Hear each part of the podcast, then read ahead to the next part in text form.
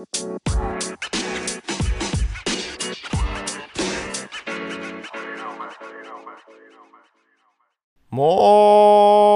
Meister. Ja, moin Meister. Zurück im Podcast und dieses Mal wieder am Gast, ne? Das wird ja fast schon zur Gewohnheit. Alter, moin, was für moin, ey. Ich komme aus dem Pott, Junge. Da sagt man Tag, wie ist es? Ja, also, ey, Hey Ben, grüß dich. Hey, Jungs, Heute haben wir Ben geht? Zwiehoff, ben Zwiehoff am Start, für jeden, der es noch nicht äh, rausgehört hat. Ja, wer es noch nicht rausgehört hat. Robot-Assi. der alte Robert Assi ist wieder am Start. Geil, ey. Das, also unsere Geschichte, Ben, ich habe auch heute beim Radfahren so ein bisschen drüber nachgedacht. Weißt du, wie, wie hieß nochmal diese, äh, wie hieß diese eine Serie im, in der Eifel? Ähm, Ach, die damals? Scheiße da. Eifel, Eifel Mosel Cup oder Poison oder so Genau, eine Kacke. genau. Eifel-Mosel Cup, da sind wir im Schnee. Alter, Junge. ähm, äh, im Frühjahr zusammen Rennen gefahren. Das waren meine ersten Mountainbike-Rennen. Und schon, schon damals hat dein Vater mit seinem Riesenorgan da alle zusammengeschrieben. Klassiker, ey. Der hat da richtig, der ist immer ausgerastet. Da sind wir noch mit Wenzel und äh, Tobi und so gefahren, das weiß ich noch. genau, ja. Diese ja, Scheiße da. Genau. Ja. Diese, diese, das war auch eine Schweineserie da, Eifel Mosel Cup. Aber damals, äh, schon damals am Perform gewesen, ähm, der Ben. Ja, du Und, auch, ähm, Junge. Ja, wir, wir haben da beide schon, schon ein bisschen rasiert am Anfang. Äh, ja, und dann, dann Äh, irg- wie, wie alt wart ihr da? Weiß ich Oder nicht, so, so sprechen wir? U, U15 oder was? U13? U13, glaube ich sogar, oder? ja, U13 oder Okay, 15 also muss das- es gewesen sein. Irgendwie sowas. Das Alter, wo es so richtig zählt. Ja, Alter, Ja, genau. da, war, da war ich stark. Eltern ey. zumindest. Alter, U13 war ich richtig stark. Da habe ich am Anfang echt immer so ein bisschen Schiss gehabt von deinem Vater, weil der immer so krass rumgeschrien hat. Und irgendwann kam ich dann in den Genuss, selbst angefeuert zu werden von, von Hans-Jörg, dann bei äh, in Novo Mesto. Da weiß ich auch noch, äh, weißt du, wir hatten ja immer um, um halb zehn bei den Junioren äh, Start. Jo, jo. Und dann war halt kein, also kein Schwanz war da im, im Wald gestanden. Niemand. Aber, aber Hans-Jörg hat einmal komplett durch, den- durch den Wald geschrien. Das reichte eigentlich auch, ganz Stimmung. ehrlich. Ja, Stimmung war dann ähnlich gut wie mit äh, 20.000 Zuschauern. Ja, war, Aber war vergleichbar. Also zumindest von der Lautstärke. Auf jeden Fall. Stimmt, Alter. Novo Mesto, U19 Weltcup, das waren auch Zeiten, ey. Hätten wir auch nicht gedacht, dass wir hier nochmal sitzen, hier Cape Epic Sieger, scheiß Aber. Straßenfahrer. Hey, und Wahnsinn. du hast schon jetzt die, die, brutal, Alter. die, die zweite dreiwöchige Rundfahrt hinter dir. Ne? Erst Vuelta letztes Jahr und ähm, jetzt Giro. Ja, hätten wir 2012, glaube ich, alle nicht dran gedacht, oder? Also ich meine, Total. da saßen wir noch im Metlov, Hotel Metlov in Tschechien, wer es nicht kennt. Äh, am, am See, am See, am See in Novo Mesto, richtig geil. Wir schön auf dem- gelegen. Schön gelegen, top Ja. Hotel. Saßen wir auf dem Balkon, du hast dein, dein Top scheiß... Essen auch. Top Essen auch. Du hast dein scheiß Bett auf den Balkon gestellt, den Grill ausgepackt. Und da haben wir es genossen. Richtig geil. Das ist einfach geil da. Oh Mann, ey, da haben wir echt, also da haben wir echt schon ein paar, paar Geschichten zusammen erlebt, oder? Ja, Der ein oder andere Ausflug in, äh, in Übersee war ja auch witzig. Ja, ja, also das Oh, war ja. schon echt, also ich meine, die Geschichten, Lukas, du glaubst es nicht, aber äh, die, die sind auch in der World Tour bekannt. Also da bist du jetzt auch nicht unbedingt unbekannt. Also oh, scheiße. da, da, hast, da hast du dir auf jeden Fall über die Jahre einen guten Namen gemacht. Also das, äh, Lukas Baum ist auf jeden Fall den meisten ein, ein Begriff. Ja, sehr gut. Ich hoffe durch, äh, nur durch positive Ereignisse. Ne? Ja, Und selbstverständlich, selbstverständlich, selbstverständlich. Ähm, ich ich werde auch ähm, im, im Vorfeld werde ich auch ein Video noch posten, äh, ähm, um, um dich anzukündigen ähm, im, Podcast. Und zwar weißt du das noch, dass du mal ein Froome nach, nachgemacht hast? Alter, weiß ich hast? noch, weiß ich noch. Im Weg, im Weg hoch in Mount St. Anne. Als, als, Und das war das Jahr, wo, wo, der Kollege, wo der Kollege da kurz gelaufen ist, ne? Ja. Ah nee, oder das war vielleicht auch vorher. Auf jeden Fall, das Video weiß ich noch ganz genau. Und jetzt wärst du einfach mit dem in der World Tour parallel so irgend so ein, so ein Anstieg hoch, ey. Ja, ist verrückt. Geil. Also ist irgendwie auch echt schon crazy, ja. Aber der, leider ja hat der. Typ nicht mehr die Form von damals, weil damals war er schon echt, boah, also nicht so verkehrt. Ja, die, die eine legendäre Etappe da im Giro, ne, wo er da irgendwie drei Minuten oder was weiß ich, wie Ja, viele Minuten ja. zugefahren hat. Boah, 80 Kilometer alleine. unglaublich. Also das ist, äh, also er ist ja jetzt wieder richtig so ein bisschen am Kommen auch. Also er hat jetzt äh, mal wieder das beste Ergebnis seit langem eingefahren, aber ja, ich bin mal gespannt jetzt, ob er sich für die Tour qualifiziert, was, es, was das Team Mhm. vorhat und wie es dann da läuft. Ja. Ja, ich habe so äh, vor, vor ein paar Tagen bin ich mit dem, äh, Michael Woods so einen Anstieg hochgefahren hier. Ah ja. Ähm, und da habe ich mit dem kurz gequatscht und äh, ich glaube, die Stimmung bei denen im Team ist nicht ganz so prickelnd, weil die sind irgendwie letzter im World Tour Ranking, gell? Ja, ja, die müssen echt sich ranhalten jetzt, ja. Ja, und die, die kämpfen gerade, um die, den Status äh, zu halten.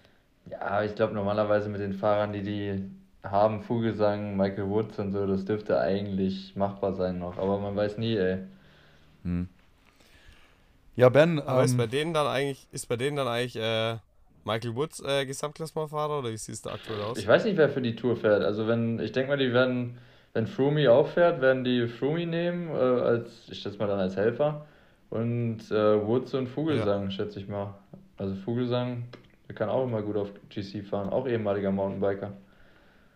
ja, Ja, stimmt. der, der hat sich sogar auf im Innenseite, ich glaube im, im, am Bizeps oder so, hat er sich die äh, Weltmeisterstreifen tätowieren lassen. Vom, Damals vom als, als Mountainbike. 23er. Ja, ja, Wahnsinn. Das wusste ich nicht. Krass. ja, ja, alter Mountainbiker. Chef. Ähm, ja, Ben, äh, wir sind jetzt ja beide, gut, Georg äh, im, im Zelt, ich momentan hier in, auch in der Höhe. Ähm, du warst ja auch im Höhentrainingslager, bevor wir zur, äh, zum, zum Giro ein bisschen, bisschen kommen. Äh, du warst drei Wochen in Spanien äh, im Sierra Nevada. Mhm. Ähm, ja, erzähl mal so kurz. Äh, äh, lange, lange Stunden habe ich gesehen. Ne? Habt ihr da gehabt äh, in der Höhe und, und nicht ganz so trocken gewesen. Ja, es war schon echt, echt zäh. Also ich meine, das war ja allein schon die Vorbereitung. Jai äh, und ich sind quasi direkt vom, äh, von der Katalonien-Rundfahrt dahin. Und das ist auch schon so eine Schweinerundfahrt, ey. Da fährst du sieben Tage durch Katalonien durch. Kennst die Scheiße da ja selber, die ganzen Ja. Berge. Hast da Schnee und scheiß Wetter noch und bist komplett am Ende. Ein Tag zu Hause gewesen und dann ab in die Sierra. Und dann schön, das erste, was du da oben siehst, ist erstmal fünf Meter Neuschnee. Und denkst dir, ja, das ist natürlich nice. So, hier kannst du Fuck. gut trainieren. So die erste Woche dann Alter, nur Rolle gefahren und äh, da oben ist halt auch echt nicht viel, muss man auch sagen. Also, ähm, es war schon, ich habe dir, ich habe glaube ich dir direkt eine Nachricht geschrieben, ne, dass ich gesagt habe, Ja. äh, ja, hier ist äh, gute Knechtung, Alter, hier kannst du dich richtig abzehren. Weil du einfach keine Chance hast, an Essen ranzukommen, wenn du, wenn du nicht gerade was vom Koch kriegst. Und weil du einfach auch keine Chance hast, sonst irgendwelche Freizeitaktivitäten da zu machen. Also das ist schon zur Vorbereitung nicht so ganz verkehrt. Und ja. War das dein erstes Mal da oben? Ja, ja, ja. Also ich war sonst immer in Livigno und das war echt, also, also wenn du fit werden willst, geh da hin, ist gut, aber musst auch Fuck. drei Wochen mit deinem Leben da oben abschließen. Aber Freizeitaktivitäten fällt aus. Ja, kannst halt Ski fahren, aber das ist ja auch nicht so der Bringer. Ja. Ja, wie war das Wetter dann? Unten, unten, das ist ja voll crazy da. Unten ist geil, du fährst runter, hast 20 Grad und oben hast halt Schnee. Krass. Also das ist Also da habt ihr schon. immer unten trainiert? Ja, ja, wir sind ähm, in der ersten Woche immer mit dem Auto runter. und Da war es da unten so mittelmäßig, auch Regen, aber halt wenigstens so 17, 18 Grad. Ähm, und dann Ja. immer so weit wie es ging halt mit dem Rad wieder hoch am Ende. Was auch eine zähe Nummer ist, Ja. ey. Da hast du immer 1600 Höhenmeter am Ende der Einheit, die du hochfahren musst. Also das macht auch stark.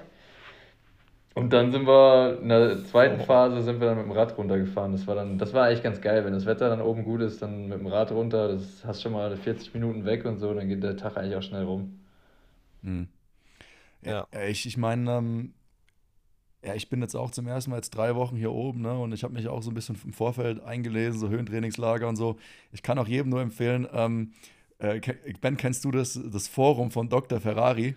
Ja, ja, Das das ist ist. 53, 53 12. ja, die Scheiße kenne ich auch, klar. Die, Aber da äh, ist ein, da ist ein Satz, ein Satz ist auch drin, sagt er, ja, er hat ja schon jahrelang Erfahrung mit Höhentrainingslager und so ein Scheiß. Aber ähm, ja, also mindestens irgendwie zwölf Tage, aber maximal auch drei Wochen, weil alles drüber ähm, vertragen die Sportler psychologisch halt nicht. Ja, Dr. Ferrari halt, was willst du erwarten? Aber Alter, ich kann jetzt wirklich sagen, ich bin jetzt auch schon drei Wochen hier. Irgendwann drehst du hier wirklich durch, ne? Ja, Nur ja, es hoch, ist ja runter, wirklich hoch, so. runter, Ja. isoliert, ey. Boah. Ja, ich kenne auch niemanden, der das länger macht. Also ich, ich wüsste jetzt nicht, dass da sich Leute noch äh, hochtunen über drei Wochen. Also, wie sieht's denn bei dir aus, Georg, ey, mit, mit Zelt? Wie läuft's da? Ja, also das war ähm, anfangs auch eine übelst zähe Nummer. Also ich habe auch recht lange eigentlich gebraucht, um mich dran zu gewöhnen. Und das Problem war, ich habe es dir vorhin schon kurz erzählt, äh, Ben, dass ich halt einfach auch noch voll die Erkältung angefangen habe. Ja, ja. Und ich habe jetzt ähm, das Zelt sogar einfach wieder pausiert.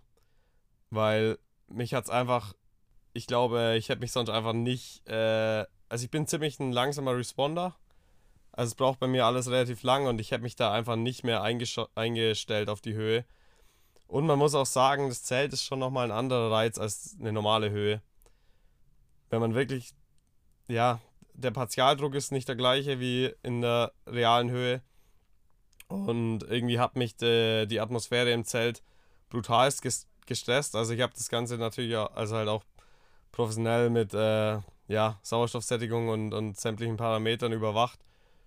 Und der Stress war einfach zu krass. Also ich glaube, bis zur Deutschen hätte ich das, äh, hätte ich mich da nicht mehr akklimatisiert. Jetzt bin ich raus und ähm, ja, ist zwar nicht ganz ideal, aber jetzt bin ich quasi nochmal zwei Wochen lang bis zur deutschen Straße auch noch draußen aus dem Zelt und dann gehe ich mit dem Baum zusammen wieder in die Höhe zum Rennen fahren. Ja, ich meine, aber ich denke mal, eine, eine erste Gewöhnung hat auf jeden Fall stattgefunden. Mhm. Aber ja. Ja, das Gute beim Zelt ist ja, dass du echt einfach immer wieder rausgehen kannst, ne? Also das, äh, wenn du jetzt im Trainingslager gewesen wärst, wäre es ja voll der Abfuck gewesen. Nach Hause erst wieder und alles. Das ist schon, das fand ich beim Zelt auch nicht so, schlecht. Aber gut, schlecht. dann, dann hätte ich halt auch, da hätte ich auch schneller meine Stunden halt gesammelt, weißt mhm. Im Zelt bist du halt wie, es braucht halt einfach so lang, weil du halt immer nur nachts deine acht Stunden oder so in dem Zelt ja, stimmt, hast. stimmt, ja. Und dadurch braucht die Akklimatisierung halt brutal lang. Und äh, ja, ich meine, kennt mich beide. Ich bin halt auch nicht gerade der geduldigste Typ. ähm, und ich glaube einfach, das, das kommt mir nicht entgegen. Ich muss, wenn dann, so wie ihr es auch gemacht habt, richtig in die Höhe gehen, wo dann einfach wirklich die Akklimatisierung auch schneller stattfinden kann, weil man einfach die ganze Zeit dem Reiz ausgesetzt ist und nicht nur immer die acht Stunden oben und dann wieder runter. Also ich, ich, ich würde es vielleicht nochmal testen, wenn es mal irgendwie ja nicht ganz so hektisch ist mit den Rennen und so, aber aktuell, ja, musste jetzt erstmal gucken, dass die Erkältung wegbekommen, was aber aktuell eigentlich sich ganz gut auflöst. Und äh, ja, ja Glück, ey, voll der Scheißzeitpunkt für eine Erkältung. Ja, ja. vielleicht war es auch einfach eine Überreizung, weißt von allem äh, drum und dran. Ähm, ben, nochmal noch mal kurze Frage so zur Vorbereitung, weil ich meine, äh, Georg und ich haben jetzt beide ja schon mal die äh, zum, zum ersten Mal äh, in unserer sportlichen Laufbahn die Erfahrung gemacht mit einwöchiger Rundfahrt. Ne? Und ähm, ich, ich war ja auch, äh, auch im Vorfeld, das war mir auch klar ab dem Zeitpunkt dann, wo es sicher war, wir fahren zur Cape, habe ich auch im Training öfters dran gedacht und es war dann klar so das, das nächste Ziel, was man so fixiert oder was, was man so ja, anvisiert und was ständig irgendwie ein Begleiter ist, auch im Training. Ähm, ich, wie, wie, kann ich mir das bei euch vorstellen? Ist es dann auch äh, drei Wochen lang in der Höhe so das, das Ding gewesen für dich und, und, und im Captain und so, dass, dass das dann ständig irgendwie Thema war beim Essen oder beim Training? Oder denkt man da einfach gar nicht dran und, und macht dann das Höhentrainingslager und äh, versucht so wenig wie möglich irgendwie mit der Sache irgendwie in Kontakt zu kommen? Ah, ich ich glaube, das hat bei uns allen so, ich war ja mit Wilko Keldermann und mit Jai Hindley oben mhm. und das hat bei uns allen, glaube ich, so ein, so ein Stück weit immer im Hinterkopf geschwirrt. Also du hast schon gemerkt, dass, dass alle extrem fokussiert sind, extrem auf alles achten und ja, halt auch zum bestes Beispiel war eigentlich jeden Morgen unser, unsere Stabi-Geschichte. Wir hatten zwei Tage einen Athletiktrainer dabei, ähm, der mit uns Stabi gemacht hat. Und dann ist der aber mit äh, Emu ähm, zum äh, Baskenland-Rundfahrt. Und ja, wir mussten dann quasi das Programm immer selbstständig machen. So. Und äh, wir hatten auch eigentlich keinen Space, um das zu machen, mussten das immer im Apartment alles erledigen. Und ja, und dann war es trotzdem so, dass jeder morgens individuell für sich, egal ob das abgesprochen war oder nicht, immer dieses scheiß Programm vorher gemacht hat. 40, 45 Minuten. Also das ist schon richtig zäh. Ne? Also du hast ja eigentlich, wenn du jetzt, weiß nicht, weißt, du gehst jetzt sechs bis sieben Stunden fahren, hast ja nicht unbedingt noch Bock, äh, 45 Minuten da Stabi-Vollgas durchzuziehen. Und das haben wir aber echt fast jeden Morgen gemacht. Also waren vielleicht zwei Tage in den drei Wochen, wo wir es nicht gemacht haben. Und das fand ich so, so ein Stück weit, war so der Moment, wo ich auch gemerkt habe, Alter, okay, die haben alle richtig Bock und äh, da wird halt echt, echt an einem Strang gezogen. Und für mich war eigentlich erstmal wichtig, dass ich da mich so weit hochtune, wie es geht. Da habe ich gar nicht so sehr an Giro gedacht, sondern halt ähm, eher auch an Tour of the Alps. Das war das Rennen zur Vorbereitung des Giros nochmal dazwischen. Und ähm, ja, das war, das war eher das, was bei mir im Kopf rumschwirrt. Also da, Giro kam dann echt erst, als wir quasi schon in Ungarn waren und das so langsam losging. Da hast du dann erstmal realisiert, okay, krass, jetzt ist so das Goal, was du das letzte halbe Jahr hattest, äh, ist einfach da und jetzt äh, geht's, geht's bald los. Ja, geil, ey. Ähm, Krass, ja. Ja, die, äh, was du angesprochen hast, Tour of the Alps, ne? eine, eine Etappe war es ja in der, in der Spitzengruppe drin, ne? Äh, leider dann äh, in der Abfahrt gab es einen kurzen Bodenkontakt. Ja, fuck, ey, da, äh, da war, ich, war, ich noch, war ich noch zu, äh, zu sehr Mountainbiker an der Nummer. Also da habe ich mich ein bisschen, was bisschen da, verarscht. Was ist eigentlich genau passiert? Ja, es war halt äh, eigentlich ja klar, der Franzose hier, Leandre Bouchard und ich, äh, waren, waren klar die Stärksten an dem Tag. Ähm, am letzten Berg, das war so 20 vor Ziel, haben wir uns ähm, gegenseitig attackiert. Also erst ich, dann er und das hat sich so ein bisschen neutralisiert.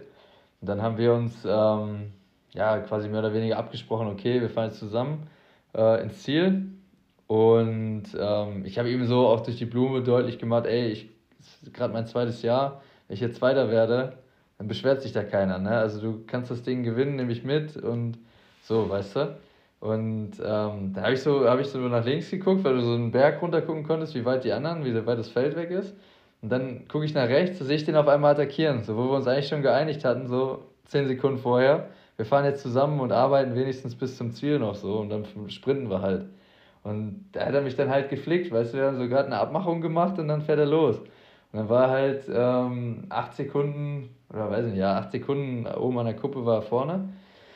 Dann hatte ich meinen Coach auch noch im Ohr, Heli, der mich dann extrem motiviert hat, ey, yo, jetzt musst du in der Abfahrt, du musst, du musst. Und weißt du dann selber, dann bist du alles oder nichts und äh, denkst dir, ja komm ey, scheiße, jetzt willst du den, den auch nicht gewinnen lassen, wenn er dich so, wenn er dich so verarscht auf gut Deutsch. Ja, und dann eine Kurve war, na, ich gehe davon aus, dass da irgendwie Sand oder ein bisschen Gravel so in der Innenseite war. Habe ich halt bei 70 Sachen äh, mal so ein bisschen äh, kurz äh, weggeschmiert. Und das war, das war echt nicht optimal. Also ich habe dann echt noch lange gekämpft, habe äh, auch Ersatzrad Hast direkt. Hast du gedacht, über die ganze Rundfahrt war es bestimmt auch zäh, oder? Ja, voll, da ging, das ging gar nicht dann. Also ich habe dann zwei Tage noch versucht danach, aber keine Chance. Also da ähm, bringt es dann auch nichts. Wenn du so kurz vorm Giro bist, dann kann ich auch äh, euch sagen, wenn wir so ein Riesenziel haben, dann werden auch schon mal die sportlichen Leiter nervös vom Giro, da werden die Trainer nervös, die Ärzte, da wirst du angerufen, da wird gefragt, ja, wie ist es, geht's, geht's, geht's, geht's nicht. Und die anderen Fahrer werden auch nervös. Natürlich gibt es ja auch für jedes Rennen Ersatzfahrer. Und ich weiß, weiß noch, dass bei mir Matteo Fabro Ersatzfahrer für mich war. Mit dem war ich bei der mhm. Tour auf die Alps und der kam so jeden Morgen und hat so jeden Morgen ganz, ganz panisch gefragt, wie es mir geht. Weil er natürlich keinen Bock hatte, jetzt beim Giro reinzurutschen. Da kam er so, und Ben, geht's dir gut? Geht, ist einigermaßen? Ich so, ja, easy. Und dann, als ich gesagt habe, ja, ich fahre am letzten Tag nicht, war er direkt so, wie, du fährst nicht? Was, was, was, was ist los? Ich so, hey, kein Stress, nur Vorsichtsmaßnahme. Ich fahre ein Giro, keine Sorge. Also das ist echt immer so ein bisschen, ein bisschen der Struggle dann, wenn du, äh, wenn du da Ersatzfahrer bist, dass du dann ähm, ja mal so ein bisschen gucken musst. Aber ähm, all in all war es natürlich super optimal für die Vorbereitung für ein Giro, aber ich habe in der Situation da auf der ersten Etappe viel gelernt und das wird mir nicht nochmal passieren in Zukunft. Ja, gut, bist ja nochmal gut davon, davon gekommen. Hey Baum, wie war das bei uns so kurz vorm, kurz vorm Cape Epic? Wer ist da alles nervös geworden? War jetzt nicht so ein großer Stuff. Scheiße, ja gut, die, Ersatz, die, Ersatzfahrer haben auch die ganze Zeit angerufen. Hey, wie sieht's Ajo. aus? Kann ich mir vorstellen. Dafür war dein, dein Dad am Schwitzen für fünf, Alter. Ja, ja. ja das, kann mir, das wollte ich gerade sagen. Also, das kann ich mir schon gut vorstellen. Also, gerade als es dann Richtung Sieg ging, war da bestimmt ordentlich Feuer auf dem Kessel. das war geil. ja, ja, da war. Ja, ich glaube, wir sind alle halbwegs locker geblieben, so im Rahmen der Möglichkeiten. Das, das Schlimmste für mich war bei Ben, wie gesagt, im Vorfeld auch so mit Corona war, war meine schlimmste Angst, Alter. Wenn du dir, weil du topfit bist und so, alles, alles läuft nach Plan und dann fängst ja, du die ja. Scheiße ein. Ja. Dann, äh, voll, es war ja da auch noch voll die Hochzeit im März. Also da ging es ja. ja. richtig ab bei allen. Ja.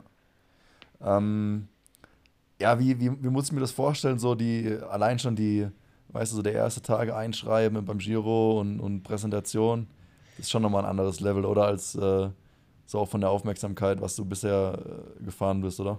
Ja, voll. Also ich, ich vergleiche, habe das so mit der Vuelta ja immer verglichen und das war keine Ahnung, da war Vuelta eigentlich schon echt richtig klein dagegen. Also das beim Giro hast du äh, richtig gemerkt, dass das das erste Riesenevent des Jahres für alle ist. Also klar, Klassiker-Saison ist, äh, kann ich nichts zu sagen, bin ich noch nicht gefahren, aber es wird wahrscheinlich ähnlich sein.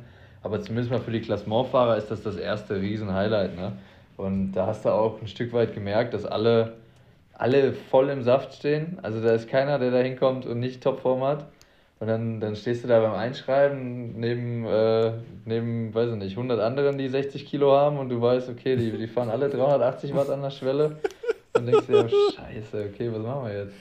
Und das in der, gerade in der ersten Woche, wo alle noch können, ist das immer richtig zäh. Also das, da, wenn man jetzt, sag ich mal, ähm, in der ersten Woche performen will, da brauchst du schon nochmal mehr als Topform eigentlich, weil da natürlich jeder absolut on, on his best ist und ja, und ich denke mal, die erste Woche muss man halt irgendwie überleben und die zehn Hunde, die, die kommen halt dann hinten raus, ja? Ja, voll, voll. Also das zum Glück bin ich jemand, der dann über so eine Rundfahrt noch ein bisschen besser wird. Ähm, wenn alles ideal läuft, das war jetzt diesmal auch wieder so. Ähm, dadurch, dass ich den Sturz vorher hatte, glaube ich, fehlte mir insgesamt ein bisschen Substanz. Also da habe ich jetzt mit meinem Coach auch schon ein bisschen drüber gesprochen. Wir, haben, wir gehen halt davon aus, dass die ganze Nummer halt so ein bisschen, weiß ich nicht, 5, 5 Watt gekostet hat oder so an der Schwelle oder vielleicht auch 10 Watt. Und ähm, das Problem auf dem Niveau ist einfach, wenn du irgendwie 10 Watt an der Schwelle dauerhaft weniger hast, dann äh, fährst du immer einen Ticken zu schnell. Immer. An jedem Berg. Und das läppert sich halt über drei Wochen. Das merkst du vielleicht am ersten Tag noch nicht, aber dann äh, am, am 15., 16., 17. Tag merkst du es dann. Und ich habe dann halt wieder so die Erfahrung gemacht, dass mein Körper sich ein bisschen regeneriert hat an den Ruhetagen von dem Crash auch und das ist dann in der dritten Woche eigentlich fast am besten ging wieder. Das war ganz gut.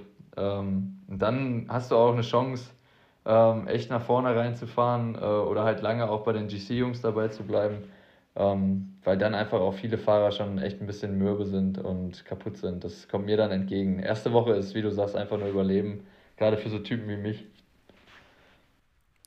Ja, ich, ich finde das auch immer so krass, wenn du sagst, hier mit, mit den 60-Kilo-Typen, ne? Hier in Andorra äh, sind ja auch voll viele am Start und du siehst die, also weniger in Cafés, da wo ich immer hänge, aber du siehst die meistens trainieren. Oder wenn du da hinter denen herfährst oder mit deinen, mit deinen Kollegen bin ich auch mal eine Runde gefahren. Ja. Äh, boah, und dann guckst du dich an und denkst so, scheiße, also im nächsten Kaffeestopp dann doch kein Kuchen mehr. Ja, das, ist, schon, also das ist, ist schon krass geworden. Also das sagen auch extrem. alle. Also ähm, was ich dann halt wieder immer, immer krass finde, ist, dass die, die Generation vor 20 Jahren hier, Armstrong und Konsorten, dass die halt in, in T-Shirts mit 10 Kilo Hobeln, Fahrrädern, äh, am besten noch nach dem Rennen eine Kippe, dass die halt genauso schnell gefahren sind wie wir heute. Weißt du, wir drehen hier jeden Stein um, wissenschaftlich. Da wird auf alles geachtet, da wird jede, jedes Kohlenhydrat wird da abgewogen. Und äh, ja, und die Jungs sind halt einfach genauso schnell gefahren. Da, das ist halt, das ist auch, ich, ich sage immer, das ist die einzige Chance heutzutage. Der Radsport ist in meinen Augen wesentlich sauberer, als er, als er noch vor, vor halt in der, in der dunklen Zeit war. Also ich würde halt auch behaupten, dass alle Leistungen, die heute erbracht werden, alle sauber möglich sind aber halt auch aus dem Grund, weil einfach das Material, die Wissenschaft und so, die Trainingswissenschaft, auch Ernährungswissenschaft, wie du sagst, ähm, einfach alles so viel besser geworden ist. Und ja, diese, diese 72 Kilo Typen oder 75 Kilo Typen, die früher auf GC gefahren sind, die gibt es heute einfach nicht mehr. Also, ähm, wenn du jetzt Jai siehst, der war, der war so fit und so skinny auch beim Giro, das war beeindruckend zu sehen. Also, ja. schon krass. Der hat ähnliche Statur wie du, oder? Er ist ein bisschen kleiner, ein bisschen leichter. Also ich, ich weiß nicht, was er genau hatte, aber ich schätze mal so um die 60 auch. Und das hilft dir dann am Berg natürlich. Aber, aber Ben, du bist äh, in meinen Augen, also der, die, die eine, ich, du hast für mich so, so eine historische Leistung erbracht, damals auf Gran Canaria, weißt du, wo du den, äh, oh, oh, oh. den, den Rekord da in Stein gemeißelt hast. Jetzt kommen also das war für mich so eine, ja, so, eine, so, eine, so ein krasses Ding und ich kenne auch keinen, also ich bin, glaube ich, mit noch keinem krasseren äh, Berg, Bergflow irgendwie mal so, so einen Anstieg hochgefahren. Das war, das war ein geiles Jahr, was, ey, da gebe ich dir recht. Boah, mit, de, mit deinem scheiß Tretlager und jedes scheiß, Mal so scheiß Rennradauner, das war echt krass, ja. Aber da warst du halt wirklich auch in Bestform im, im Trainingslager. Alter, das war so oder? dumm, ey. Da, war ich, da kam ich, ich hatte 59 Kilo damals, das kann ich heute nicht mehr. Das war komplett bescheuert. Ey, boah, Mann. Ja. Aber, aber dann so aus deiner Sicht jetzt, wie, wie schnell sind dann so die, die GC-Jungs nochmal da oben drauf? Weiß ich, ich habe dich so als Referenz und ist, ist sowas machbar oder sagst du, du könntest da jetzt einen Tag lang mitgehen, wenn du die gleiche, ich meine, wenn du dich den ganzen Tag verstecken könntest und nicht arbeiten müsstest und könntest du da auch so einen Anstieg hochfahren? Oder ist es ähm, einfach, geht dir da das Talent aus oder was ist da so das Problem? Also, ja, ist halt, ist halt kann, echt so ein bisschen, bisschen schwer zu sagen. Also erstmal ist es, ist es halt so, dass ähm, ich mich dran gewöhnen musste jetzt, vor allen Dingen in der, in der ersten Saison, dass du halt diese Leistung ähm, immer am Ende bringen musst. Also du musst halt am letzten mhm. Berg immer deine, deine 6, 6,5 Watt pro Kilogramm haben. Ähm, das Problem ist halt, dass die Berge vorher auch schon schnell gefahren werden. Und wenn du dann noch Probleme damit hast, Posi zu fahren, das heißt, äh, dich immer clever an der richtigen Position im Feld aufzuhalten und ja, vielleicht auch ohne Stress mal irgendwo nach vorne zu kommen, wenn es wichtig ist, dann äh, verbrauchst du halt sehr, sehr viele Körner. Und Straßenradsport ist halt einfach so, jeder hat so einen, so einen, so einen kleinen Tank, da ist dann, ist dann sein, sind dann seine ganzen Körner oder was weiß ich, wie man es nennt, drin. Und wenn du die halt an der falschen Stelle raushaust, dann ist das Rennen vorbei. Dann kannst du dich noch so geil erholen, dann kannst du noch so eine gute Schwelle haben, dann das kommt nie wieder. Und das ist halt das, was du auch lernen musst. Du musst, das gelingt mir an manchen Tagen schon, zum Beispiel 17. Etappe vom Giro, war ich auch ganz lange dabei und ähm, konnte echt lange helfen und mich aufopfern für die Jungs, bis zum letzten Berg, bis zum letzten, weiß ich nicht, sechs, sieben Kilometern. Und da, da merke ich halt, dass es auch an einem guten Tag geht, lange, lange dabei zu sein. Ich glaube, die Kunst halt für der GC-Fahrer ist dann einfach, dass die nochmal, weiß nicht, 10 Watt mehr an der Schwelle haben. Ähm, ist nicht viel oder vielleicht auch ein Kilo weniger, das ist ja, oder zwei, das ist ja bei 6, 7 Watt pro Kilogramm ist es, ist es ja schon die 10 oder 15 Watt, die dir dann quasi fehlen. Ähm, und das quasi, das einfach sich über drei Wochen so extrem läppert, dass man, man denkt immer so, ja, 10 Watt, das ist jetzt auch nicht so viel, aber über drei Wochen ist es halt Wahnsinn, dieser Unterschied. Und ich glaube einfach, dass dann ein Stück weit auch noch, wenn du halt dann um den Sieg kämpfst beim Giro, die mentale Komponente auch noch dazu kommt. Wenn du gesehen hast, wie Jai auf der 20. Etappe geflogen ist durch die Zuschauer und, und dann einfach auch getragen wurde von dem Gefühl, dass er jetzt endlich Carapaz abgehangen hat, ähm, was wir drei Wochen versucht haben, dann glaube ich, das wisst ihr ja selber im Rennen, wenn du dann richtig letzte Etappe Cape Epic, brauche ich euch nicht erzählen, da holst du dann auch nochmal durch, durch dein, dein geiles Gefühl, was du hast und durch die, die Chance halt jetzt was richtig Großes zu gewinnen, holst du halt auch nochmal 20 Watt raus. Und ja, das ist dann, glaube ich, am Ende auch das, was den Unterschied macht. Ja, definitiv. Also ich bin mir da auch sicher, dass das, ähm, das Mentale nochmal ein riesen Gamechanger ist. Aber man muss sich halt erstmal in die Position bringen, bringen können, um dann die mentale Komponente auch noch ausspielen zu können, weil die kannst du ja nur ausspielen, wenn es wirklich um was geht. Voll. Und dafür musst du dich halt erstmal ja, an die Spitze fahren, um dann irgendwie am Ende nochmal über die Komponente zu kommen, ja. Ja, genau. Aber das, das war schon das. echt krass zu sehen, Alter. Die, die 20. Etappe war echt unnormal. Ja, also das war wirklich. Also ihr könnt euch auch vor allem nicht vorstellen, Alter, was das für ein Berg war, der letzte. Also das ist, du fährst da drei Wochen durch Italien, hast, denkst du hast alles gesehen, dann fährst du da in den letzten Berg rein, 10 Kilometer to go und dann weißt du, Alter, für die 10 Kilometer brauchst du jetzt eine Stunde. Also das ist kompletter Wahnsinn. Also der, Scheiße, die, die Marmolada ist echt, also das ist ein ganz, ganz fieses Ding. Also. Ähm, ben, ben, wie war die Etappe? Ich weiß nicht welche, das war am Mortirolo, wo du über den äh, Mortirolo ah, ja. drüber bist und dann Afrika ähm, war verfinished. genau das die Etappe. Gut, ey, boah. Bin, bin ich schon mal bei der Tour Transalp gefahren. Echt? Genau die gleiche Anstiege, ja. Ja, dann kennst du den, den Krimskrams ja. Also das ist jetzt nicht unbedingt, unbedingt meine Favorite-Etappe gewesen, wenn ich ganz ehrlich bin. Ja. Also das war halt, das war halt an dem Tag, an dem Tag hatte ich so mittelmäßige Beine. Das war schon ein schlechter Einstieg in die Etappe. Und dann war ich, war ich so vom Kopf her, habe ich schon so gedacht, okay, 5600 Höhenmeter oder was das ist, das ist schon ein richtiges Brett. Boah. Und äh, dann war es so geil, die Neutralisation, die hatte auch schon 300 Höhenmeter. Also du fährst da, fährst da 9 Kilometer neutral und guckst dann und denkst so, es geht so richtig steil auch schon hoch und du denkst, ja, ey, was machen wir hier eigentlich so? Was, was passiert hier gerade? Dann stoppst du da oder läppst dein, dein Ding da nach 9 Kilometern und siehst, du hast schon 300 Höhenmeter auf der Uhr und denkst dir so, Alter, jetzt, was jetzt noch? Jetzt noch 5600 drauf oder was?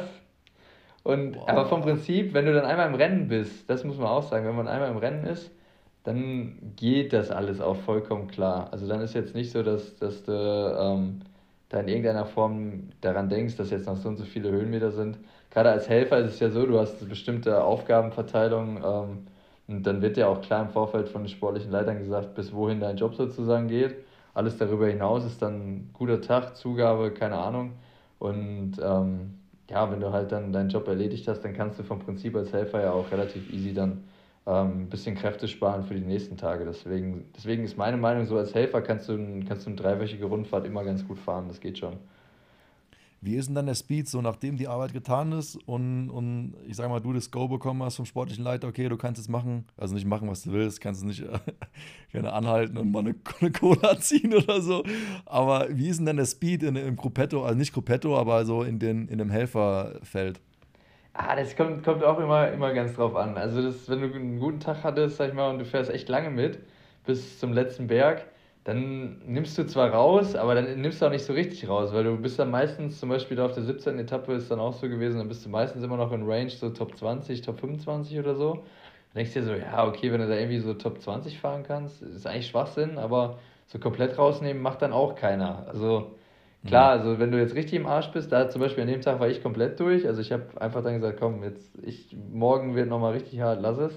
Ähm, aber da gibt es dann echt viele Leute, die noch weiterfahren, die dann auch noch richtig motiviert sind. Und Aber gibt es dann auch so Spezialisten, die dann auch so, weißt du, so um 35. Platz sprinten noch zum Schluss? Ah ja, also das gerade die kleineren Teams, die nehmen alles mit. Also hier die äh, Pro Continental Teams, die fahren da richtig Rennen noch. Also kann man auch verstehen. Also ich meine, die Jungs, äh, bei denen sagen die sportlichen Leiter halt auch, okay, jeder Platz zählt. Ähm, fahrt und jeden World Tour Fahrer, den ihr schlagt, das ist äh, gut für euch sozusagen. Also das kann man schon ein Stück weit auch verstehen. Manchmal ist es nervig, wenn du halt so ein bisschen echt schon richtig angenockt bist und so dir denkst, okay, jetzt, ich will einfach nur noch irgendwie durchkommen. Und dann hast du irgendwie so eine Gruppe, wo, wo zwei, drei Leute immer am Stecken sind oder, oder so gerade so zehn Watt zu viel fahren. Oder also nicht so, dass du abgehangen wirst, aber so ein, so ein annoying Speed, der dir dann so wehtut. Und dann denkst du dir so, Alter, komm, ja. Leute, jetzt. Und irgendwann, manchmal hast du dann auch, hast du auch erfahrene Fahrer dabei, ähm, weiß nicht, zum Beispiel Pascal Enkorn war ich ein paar Mal mit beim Giro. Ähm, der motzt sie dann auch richtig an. Also der sagt dann so, alter Junge, jetzt entweder du fährst jetzt weg und verpisst dich, oder aber äh, wir nehmen jetzt hier eine, eine Kohle raus. Also da, da gibt es schon Leute, die das organisieren und auch gerade im Gruppetto, da gibt es auch klare Regeln. Also da, da darfst du auch eigentlich äh, immer, wenn du Bergfahrer im Gruppetto bist, musst du immer die Füße stillhalten, sonst kriegst du schnell Stress. War, war das für dich so, ähm, ja, ich meine, weißt du, wir, wir sind durch die gleichen Schule gegangen im, im Mountainbikesport und ich sag mal, das ist ja schon eher äh, also weniger aggressiv und ein bisschen freundlicher und es gibt weniger Regeln, glaube ich, auch so zum Verstehen, wie du miteinander umgehst, auch im Rennen, weil du immer auf dich selbst gestellt bist. War das für dich am Anfang so World Tour äh, ein bisschen erstmal so über, überwältigend, das, das ganze Regelwerk, was abseits von den UCI-Regeln gibt? Äh, so zu verstehen und, und einzuhalten? Und, oder, oder hat es dich so geflasht? Oder wie, wie kann ich mir das vorstellen? Das, ist, das ist halt das, was du echt lernen musst. Ne? Also da, wie du sagst, also auf dem Mountainbike ist halt, du hast halt relativ früh eigentlich immer die Klarheit, okay, du, wenn du einen guten Tag hast, ballerst du halt und dann am Ende fährst du halt so lange schnell, bis du nicht mehr kannst. So. Und wenn es reicht, dann reicht es bis ins Ziel. So, das ist so ja. im Mountainbike immer so die Standardtaktik früher gewesen. Ähm, und beim Straßenrennen ist halt, ich bin ehrlich, bei der UAE-Tour, bei meinem ersten Rennen, habe ich halt gar nichts geblickt. Also da, wenn ich das jetzt mit heute vergleiche, ich würde jetzt mich heute auch als absoluten Straßenfahrer bezeichnen. Also ich habe hab da in den anderthalb Jahren auch echt viel gelernt. Ähm, aber bei der UAE-Tour, da habe ich gar nichts geblickt. Also da bin ich los, da ging es los. Ich hatte halt auf der ersten Etappe auch äh, direkt nach 100 Metern Windkante. Also es war auch Top-Start direkt. Oh, ähm, zum Lernen war das optimal, Perfekt, ey. War optimal. Du, schön 40 Grad Windkante, schön mit Föhn Grad. ins Gesicht. Ja, du musst dir vorstellen, wir sind so mitten in der Wüste gestartet, so auf so einem kleinen, kleinen Acker oder so ein Schloss oder so eine Burg war da, so ein Mini-Ding. Dann bist du da diese Burgausfahrt raus, links auf die fünfspurige Hauptstraße oder was weiß ich. Und komplett. Und original, und die, da war Kilometer null und original da war, war halt Windkante, Start, alle fahren. Und ich habe echt gedacht, Aber das da ist jetzt Cross Country. Wind, oder? Da unten. Ja, in der Wüste reicht, ohne Witz, da brauchst du nicht mal viel Wind. Da reichen 10 km/h und es eskaliert komplett. Also wenn es so offen ist, also da, da brauchst du nicht viel Wind, um da richtig alles auseinanderzuziehen. Okay. Und das ging halt echt schlimmer los als beim Weltcup, dieses Rennen, meine erste, erste äh, Straßenerfahrung. Da hattest du echt die ersten 20 Minuten, habe ich gedacht, das gibt's doch gar nicht. Du wirst dieses fucking Rennen niemals finishen, keine Chance. Also du musst ja dann echt gucken, wenn du keine Erfahrung hast, dann hilft dir das ja auch nicht mit den Autos, weil wenn du jetzt so ein bisschen Erfahrung hast und denkst so, ja, okay, Windkante, ich habe Scheißbeine, ja, die muss nur in der Kolonne bleiben, dann komme ich dann irgendwann wieder. So, das weißt du halt irgendwann. Wenn du die Autos nutzen kannst und so, darfst halt nie hinter das letzte Auto, aber wenn du so ein bisschen in der Kolonne bleibst, dann kannst du dich auch retten, wenn es wieder ruhiger wird. Aber das wusste ich ja zu dem Zeitpunkt überhaupt nicht, was man da macht. Und also du kannst, das wusste ich jetzt auch nicht, kannst du bei den Autos einfach Windschatten fahren? Ja, die, die nehmen dich natürlich nicht immer mit, wenn du abgehangen bist. Das ist so, ist auch ein bisschen Goodwill dann vom, von den anderen sportlichen Leitern. Du darfst natürlich nicht bei deinem eigenen Auto dranhängen. Vor allen Dingen nicht, wenn du abgehangen wirst. Äh, dann, dann sagt halt jeder Kommissär, ja, Alter, der war einfach zu schwach. Der kann jetzt ja nicht im Auto im Windschatten fahren. Ja. Ähm, wenn du einen Defekt hast, dann wird es geduldet. Dann kannst du auch hinter deinem eigenen Auto herfahren. Aber ansonsten, also ich sage immer, also so normalerweise ist es schon so, wenn du die Kolonne noch hast, dann hast du eigentlich immer eine gute Chance, nochmal zurückzukommen. Weil irgendwann beruhigt sich vorne und du darfst halt nicht aus dieser Kolonne rausfallen. Wenn du da raus bist, dann kann es halt auch je nach Rennverlauf äh, schnell vorbei sein. Also hast du bei, Wind, äh, bei Windkante immer zufällig dann Platten. Das könntest du rein theoretisch auch machen. Ähm, musst dann aber natürlich auch hoffen, dass dich irgendein sportlicher Leiter dann mitnimmt. Dein eigener, ja, darfst rein theoretisch, wird das auch geduldet, aber ich glaube, wenn du es öfter machst, dann. Äh, es ist schon einfacher, wenn du dir irgendeine gute Gruppe auf der Windkante suchst. Vor allen Dingen ist die Windkante das Allereinfachste, wenn du ganz vorne fährst. Also ich hatte eine Windkante schon mal, äh, ich weiß gar nicht mehr, bei welchem Rennen das war. Da waren wir, waren wir quasi vorne am Pullen und automatisch vorne. Und dann, dann fährst du vorne im, in, im Echelon drin und denkst dir so, okay, ja, ist eigentlich recht easy. Und guckst dich um, sind, sind dann nur noch zehn Mann da. Und denkst dir, ja, Alter, was ist denn jetzt passiert? Also das merkst du vorne teilweise gar nicht, wie es hinten explodiert. Also das ist dann, das ist dann halt äh, immer noch einfacher, als in Autos drin zu hängen. Ja, das, ist echt eine andere Welt. Und, und gerade so die Fraktion äh, Benelux und Holländer, die, die, die haben das irgendwie perfektioniert auch. Ich bin, ich bin da ein, ein Rennen mal gefahren, äh, GP Sommerland. Nee, nee, äh, äh, Limburg, das ist so das kleine, das Limburg Classic, das ist das kleine Amstel Gold Race. Und ich da, ja, das kenne ich, ja, kann ich mir vorstellen. Boah, da haben die mich auch so hops genommen, ey. Also wenn ja, du da nicht aber woher sollst du es auch können, jetzt mal ganz ehrlich, woher sollst du es können? Auf Mountainbike brauchst du es nie. So, und das kannst du halt nur lernen, wenn du es auch machst. Und selbst, ich sag mal so, das kommt ja auch nicht ultra oft vor, wenn du jetzt, sag ich mal, GC-Fahrer bist oder Berghelfer oder sonst was. Dann hast du das, äh, jetzt beim Giro war eine Etappe, wo es ein bisschen windig war. Ähm, da war den ganzen Tag Stress drauf ohne Ende. Also richtig nervös, alle, alle am Stecken und ähm, alle super angespannt, aber es ist nichts passiert. Und das ist ganz oft so. Also Windkanten passieren dann halt, ja, doch nicht so oft, wie man es dann meint. Und also deswegen ist es halt manchmal, zum Beispiel für mich ist es auch schwer zu lernen, weil du einfach nicht so oft in der Situation bist. Da musst du halt viel in Holland und in Belgien fahren. Das äh, mhm. wäre grundsätzlich auch eine coole Idee, würde ich, würde ich auch nochmal ähm, hoffentlich in den nächsten Jahren ein paar Mal öfter machen, um das auch noch ein bisschen zu lernen. Ähm, aber sonst kommst du da nicht so oft mit in Berührung, gerade wenn du die Rennen fährst, die, die halt der normale Bergfahrer so fährt. Ja, und du hast noch mal ganz andere Voraussetzungen. Weißt du, du hast deine 60 Kilo im Flachen ähm, mit Wind. Das ist auch noch was anderes, wie wenn du so ein so Tony Martin äh, Statur hast oder wie, ähm, Top Gunner, Filippo Gunner, weißt du, der äh, auf, so einem, auf so einer flachen flachen Strecke, da, da kann der die Watts natürlich ganz anders irgendwie in, in Szene setzen als, als du jetzt, weißt du? Ich kenne viele, viele Fahrer, äh, auch äh, gute Kumpels von mir, die richtig Bock auf Windkante haben. Die finden das einfach geil. Kann ich auch verstehen, weißt du, wenn das meine, meine Stärke wäre, äh, weiß ich nicht, 500 Watt für eine bestimmt lange Zeit, für eine sehr lange Zeit im Flachen zu fahren, hätte ich da auch Bock drauf. Aber so, ich glaube, wenn du halt, äh, teilweise ist es ja dann auch so, in so einer dreiwöchigen, ich habe das beim Giro jetzt auch gesagt, die Schwelle ist gut und alles darüber hinaus ist oh, schon richtig zäh. So Antritte oder weiß ich nicht, V2 Max, das geht dir halt schon ein bisschen verloren. Und wenn dann eine Windkante kommt, dann bist du natürlich echt, echt am struggeln, weil eine hohe Schwelle, wenn es schwer ist, sag ich mal so, wenn du, wenn du, äh, ähm, ja, jetzt quasi, wenn es dann lang genug geht, jetzt immer diese kurzen Sachen, so Antritte und so weiter, die, die killen dich halt, wenn es lang genug Windkante ist, dann rettest du dich auch, dann sind die anderen irgendwann müde und dann geht's.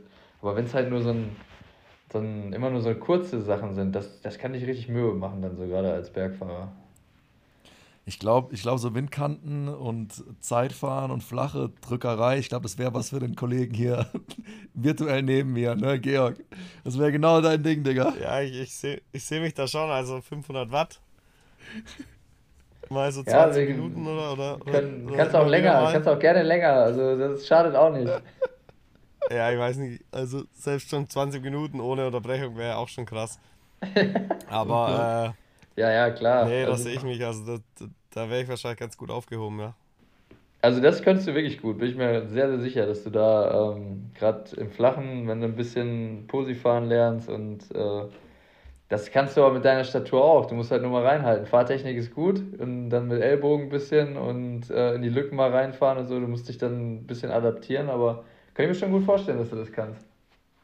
Apropos Ellenbogen raus, äh, Ben, wir sind auch intern am diskutieren, was fahrten ihr für Lenkerbreiten, ne? Weil ich bin immer noch der 44er Alter. Lenker-Typ, ne?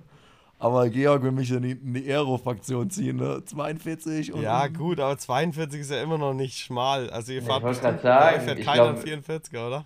Das glaube ich ehrlich gesagt nicht. Also ich äh, kann es dir gerne an meinem Ding hier ausmessen, ähm, welchen Maßband hier hätte. Aber ich würde sagen, dass wir einen 36er sogar haben oder einen 38er oder sowas. Was? Ist schon schmal. So schmal. Ja, aber ich, warte, ich messe dir, ich, ich mess dir aus. Ich habe mich das ehrlich gesagt noch nie gefragt. Ähm, aber ich check das ab für euch. Stell, stell Mach mal euch Mitte, noch mal Mitte. eine weitere Frage. Oder? Warte, ich habe hier irgendwo ein Maßband. Jetzt, jetzt check ich das Ja, hier wie- in der Live-Podcast-Aufnahme ab. Augenmaß, Digga. Krass. Schön, schön Augenmaß. Nee, wir sind halt immer in, intern am diskutieren, wie viel die. Ich meine, klar, äh, ich bin ja auch für die Marginal Gains und Aero Gains zu haben, ne? Ähm, klar, auch mit der, mit der Lenkerposition beim, beim Mountainbiken haben wir es ja live irgendwie auch beim Cup Epic ausgespielt, so, so oft wie möglich, wenn es flach ist und, und, und gerade mit Gegenwind. Einfach da nicht zu breit zu greifen, um da so Segel aufzuspannen. Mir Ich hab leuchtet ja- es schon ein auf dem gesagt, schmalen Lenker. 38, Junge, 38. Hast du Mitte, Mitte gemessen? Ja. Okay, krass. Ja, Aero Gains, da musste ich auch dran gewöhnen. Also ich habe in meinem ersten, ersten halben Jahr, wo das dann klar war, dass ich, dass ich äh, zu Bora Hans Grohe wechsle, ähm, habe ich mich nur an die Posi gewöhnt. Das ist vom Mountainbike echt auch ein ordentlicher Umstieg. Auch mit den äh, Kurbellängen ein bisschen gespielt und so, Schuhe vor allen Dingen auch, Pedale. Ja, Alter, geil, Kurbellänge. Da bin ich nämlich auch gerade am Optimieren oder am Überlegen. Du fährst bestimmt äh, 170 oder so, oder? Ich fahr kurz, ja, ich fahr 170. Ähm, Wegen ich habe Position aber. auch? Ich, wie bitte?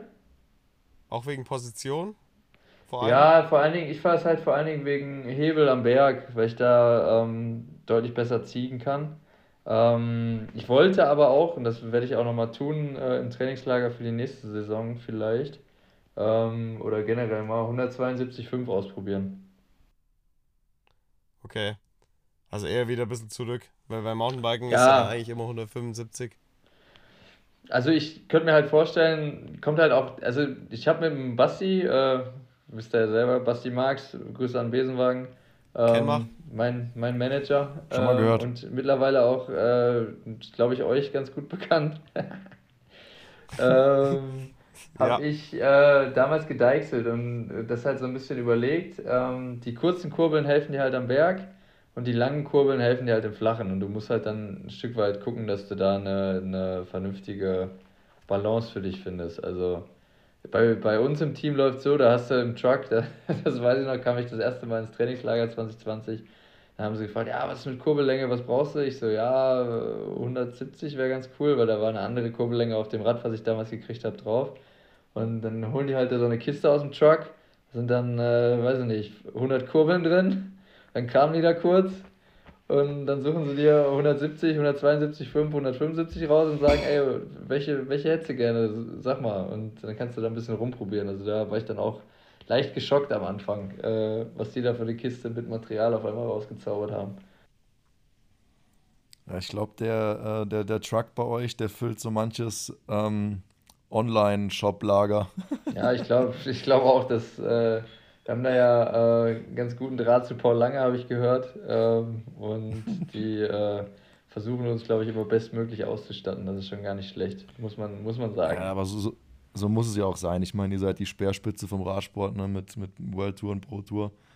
Ähm, da gibt es nicht mehr viel drüber. Äh, wenn, äh, und äh, da muss man auch dementsprechend ausgestattet sein. Also ich meine, ihr fahrt auf den, auf den größten Bühnen der Welt äh, im, im Kreis Rad. Ähm, da muss einmal das, das Material präsentiert werden und euch muss als Sportler auch das beste Material irgendwie zur Verfügung stehen. Also das macht Ja, auch Sinn. das klappt Und, auch äh, super. Also das muss man auch sagen. Also da reißen sich unsere Mechaniker äh, auch echt ein Bein aus, dass das alles klappt und auch ähm, die Leute im Hintergrund, die halt alles mit den Sponsoren dealen aus dem Office und ähm, unsere, ähm, wir haben dann auch noch äh, quasi Leute, die äh, quasi das generelle, ähm, alles was Technik angeht, sei es Trikots, Schuhe und so weiter, alles koordinieren und ähm, auch dann quasi mit den Firmen zusammenarbeiten und da zum Beispiel Aero-Gains verbessern oder Feedback zu, äh, was weiß ich, den, der neuen Zwölffach äh, Dura Ace geben und so weiter. Also da ist ein enger Austausch auch zwischen Team und Ja. Sponsoren. Also da Was? Shimano zum Warst Beispiel. du eigentlich die, mal im Windkanal, Ben?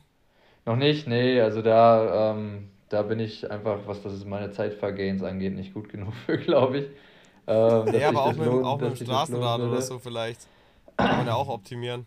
Kann man auch optimieren, ähm, habe ich tatsächlich auch schon mal drüber nachgedacht. Ähm, werde ich vielleicht in Zukunft auch nochmal angehen. Ähm, bei mir war es am Anfang halt wirklich so, dass wir uns langsam an die Position rantesten mussten, weil auf dem Mountainbike sitzt du halt schon sehr, sehr konträr zu dem, wie du auf der Straße eigentlich fahren solltest.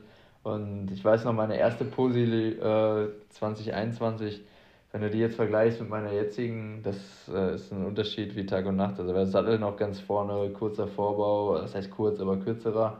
Und es war mir immer noch alles gefühlt zu lang und ich habe gedacht, ja, irgendwie sitzt du da auch nicht so geil drauf und da musst du dich dann halt auch mit, mit Stretching, Stabi und so hinarbeiten. Also das ist auch echt was, was man nicht unterschätzen darf, gerade in der Aero-Position. Ähm, noch deine, deine Power auf die Kurve zu kriegen, ist echt nicht leicht. Hm. Nochmal Thema äh, Zeitfahren. Ich, ich habe mich immer gefragt, was ihr da, also die, die, klar, die GC-Fahrer müssen da um jede Sekunde kämpfen, aber was ist so die Herangehensweise für die, für die Helfer oder auch für die Sprinter in dem Fall? Ähm, müssen die das, äh, klar, für die vielleicht auch das Zeitlimit irgendwann mal, aber so für, für euch, geht ihr da wirklich Vollgas an die ganze Geschichte ran oder einfach kontrolliert im, äh, im Zeitlimit drin bleiben?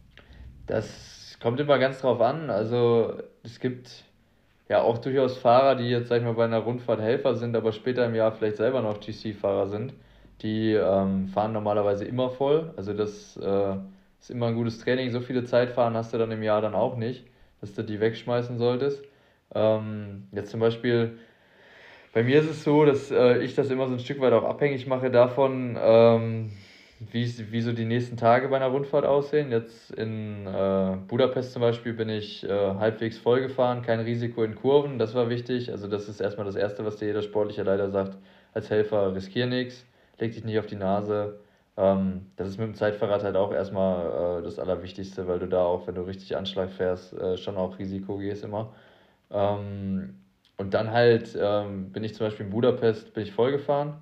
Einfach, ähm, weil wir nach vier, drei Tagen auch schon wieder einen Ruhetag hatten und ich sozusagen die Belastung noch gerne gehabt habe und mein, mein Trainer das auch für, für sinnvoll erachtet hat. Ähm, ja, und dann in, äh, in Verona zum Beispiel, da bin ich auch noch das, was die müden Knochen so hergab, hergaben, gefahren, aber jetzt, äh, das war leider nicht mehr allzu viel, aber äh, da bin ich schon auch, weil ich dachte, ja komm, letzter Tag, du kannst, kannst natürlich auch immer aufs Zeitlimit gehen und sagen, ja, ich, ich fahre jetzt, weiß ich nicht, 280 Watt, ähm, das rechnen sie dir dann aus, wie viel du fahren sollst, damit es gerade reicht. Dann verlierst du sechs Minuten und dann ist kein Stress. Das kannst du natürlich auch machen, aber gerade dieses auf Zeitlimit fahren, das äh, ist mir persönlich vom Kopf immer ein bisschen zu stressig. Also ich hätte keinen Bock auf die äh, Peinlichkeit am letzten Tag vom Giro aus dem Zeitlimit zu fallen. Boah, das Boah. wäre schon richtig ärgerlich. Nee, würde ich auch nicht machen, nee. Da kannst du lieber nochmal 20 Minuten Gas geben und äh, Ja, sagen, eben, okay, Alter. oh. Das geht dann auch noch. ja, eben, voll. Geil. Hast du eigentlich noch ein Mountainbike? Oh, ich äh, habe das Cape Epic Bike vom letzten Jahr, habe ich äh, bis vor kurzem hier stehen gehabt und das ging jetzt aber wieder ins Team zurück. Und ich denke mal, ich werde mir aber jetzt äh, bei Gelegenheit nochmal äh, eins von Specialized irgendwie organisieren. Ähm, mal schauen. Ähm, habe ich auf jeden Fall Bock drauf. Also Mountainbike nicht oder mehr, also fährst eigentlich so gut wie gar nicht mehr auf dem Bike. Ja, jetzt im Winter habe ich es ein paar Mal gemacht, ähm, nach dem Cape Epic auch, ähm, weil ich es einfach cool fand und das auch wieder Bock gemacht hat. Aber im Sommer, also ich, ich war jetzt zum Beispiel echt 16 Tage bisher in Deutschland dieses Jahr. Ähm, oder seit 16. Mhm. Dezember sogar, um genau zu sein. Und da war Was? dann nicht so viel Zeit fürs Seit- Mountainbike. Was, 16 Tage? Ja, halt die Fresse, wirklich, so wenig. ja. Also oh, guck mal, ciao. jetzt pass auf, ich war, ich war, ähm, wir, meine Frau und ich sind ja im Dezember, am 16. Dezember nach Mallorca. So, dann waren wir drei Monate auf, auf, auf Malle, auf unserer Finca da. So, das ging bis Ende Februar. Also schon mal zwei Monate kein Tag in Deutschland. Dann ja. äh, war ich drei Tage zu Hause, dann zu Strade Bianche. Ähm, das heißt, wir sind bei drei Tagen. Dann waren es, glaube ich, fünf oder sechs Tage zu Hause. Äh, dann Katalonien. Das heißt, wir ja. sind dann bei acht oder neun. Katalonien, ein Tag dazwischen zu Hause sind zehn. Dann das Höhentrainingslager. Ein Tag dazwischen zur Tour of the Alps sind elf. Äh, dann waren es dann waren es okay, dann gebe ich zu, dann waren es ein bisschen mehr, dann waren es sechs, sechs Tage bis zum Giro. Also dann hatten wir ja. ähm, 17, dann Giro, ein Tag zu Hause, 18 Ibiza und jetzt sind wir quasi, weiß ich nicht, seit vier Tagen zu Hause wieder. also vielleicht ja, ein bisschen mehr. Was sagt 20 Tage. Oder ist die, äh, die ist voll dabei. Die äh, supportet mich äh, echt in, in allen Belangen. Die hält alle meine Launen äh, wunderbar aus. Sie hat vor allen Dingen auch das Glück, dass sie im äh, Remote Office arbeiten kann, ähm, von der Arbeit aus. Ah ja, ist sie dann Und, oft dabei? Ja, die, so oft wie es halt geht. Sie bemüht sich echt. Als Mallorca war zum Beispiel echt cool. Da sind wir auch mit dem Auto mit unserem Hund runter und so. Das war echt geil. Und dann hat sie von da gearbeitet. Äh, ein paar Mal waren, waren unsere Freunde auch da und so. Das war schon ganz cool. Und das wollen wir nächsten Winter auch wieder machen. Also das ist äh, schon eigentlich, eigentlich eingedealt, dass wir, das, dass wir das wieder machen. Und ja, dann so bei den Rundfahrten, zum Beispiel Giro ist dann echt cool, wenn, dann, wenn du in Verona dann ankommst und die ganze Family da ist. Meine Eltern waren da, äh, ja, meine Frau, meine, meine Schwiegermama. Ja, und das ist halt dann cool. Also da, da dann einfach anzukommen und die Family da zu haben und so, das hat mir ich dann glaub, auch viel bedeutet. Ich glaube, es sind nochmal ganz andere Emotionen, oder? Ja, also voll. Also, wenn du da drei Wochen lang im Knechten warst und dann siehst du dann deine Liebsten da im Ziel stehen oder, oder vorher schon bei den Etappen. Ich habe es noch so ein bisschen mit, mitverfolgt. Hans-Jörg und, und deine Mutter war ja auch irgendwie schon vorher irgendwie ja. im, am Rumtigern und so. Ja, ist schon noch was ganz anderes. Aber ich glaube auch, ähm, wir sind ja alle in der Beziehung mehr oder weniger auch äh, schon äh, in, in der endgültigen Phase. Ja, ähm, mehr oder weniger, was soll das hier?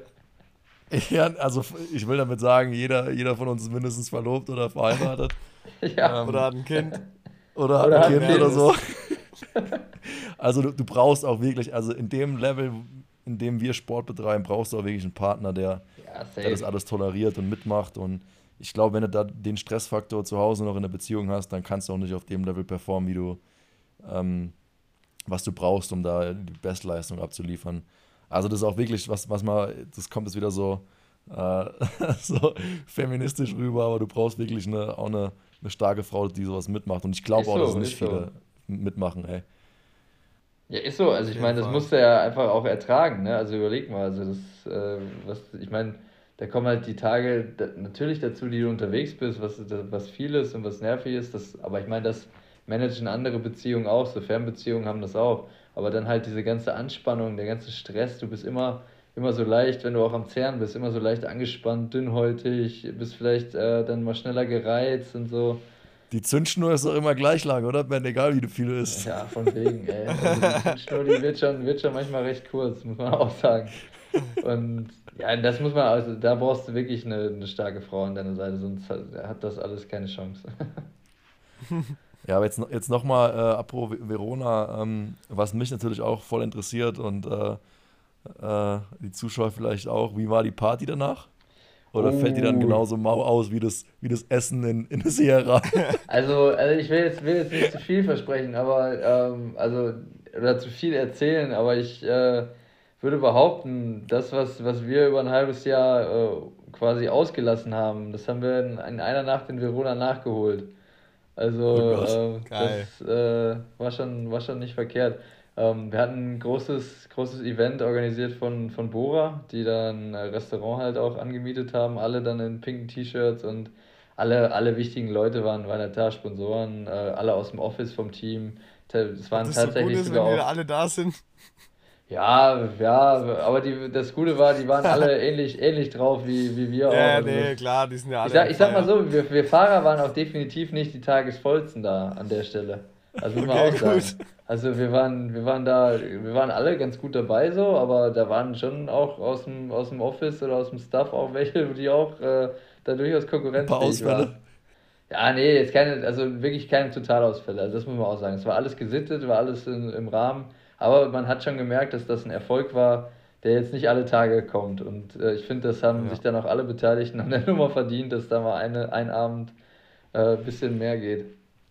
So muss es ja auch sein. Also Auf jeden du, Fall, du kannst ja, du musst ja ein bisschen Druck rauslassen. Ich kann mir ja vorstellen, ich meine, weißt du, Georg, wir sind ja auch in der Situation mit, mit dem Team, wir wissen ja auch, was im Hintergrund da alles abläuft und ähm, die ganze Anspannung ist ja nicht nur, die fängt ja nicht nur beim am Renntag an, sondern die fängt ja auch schon äh, Wochen zuvor an.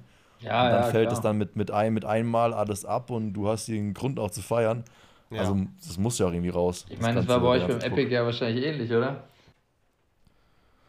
Ja, ja, also gut, wir hatten zwar nicht so einen großes, großen Stuff. Großes Stuff. was, was ja eigentlich, eigentlich auch nicht, was ja eigentlich auch noch. Essen. Nee, wir, wir saßen halt dann zu dritt zu dritt am Tisch.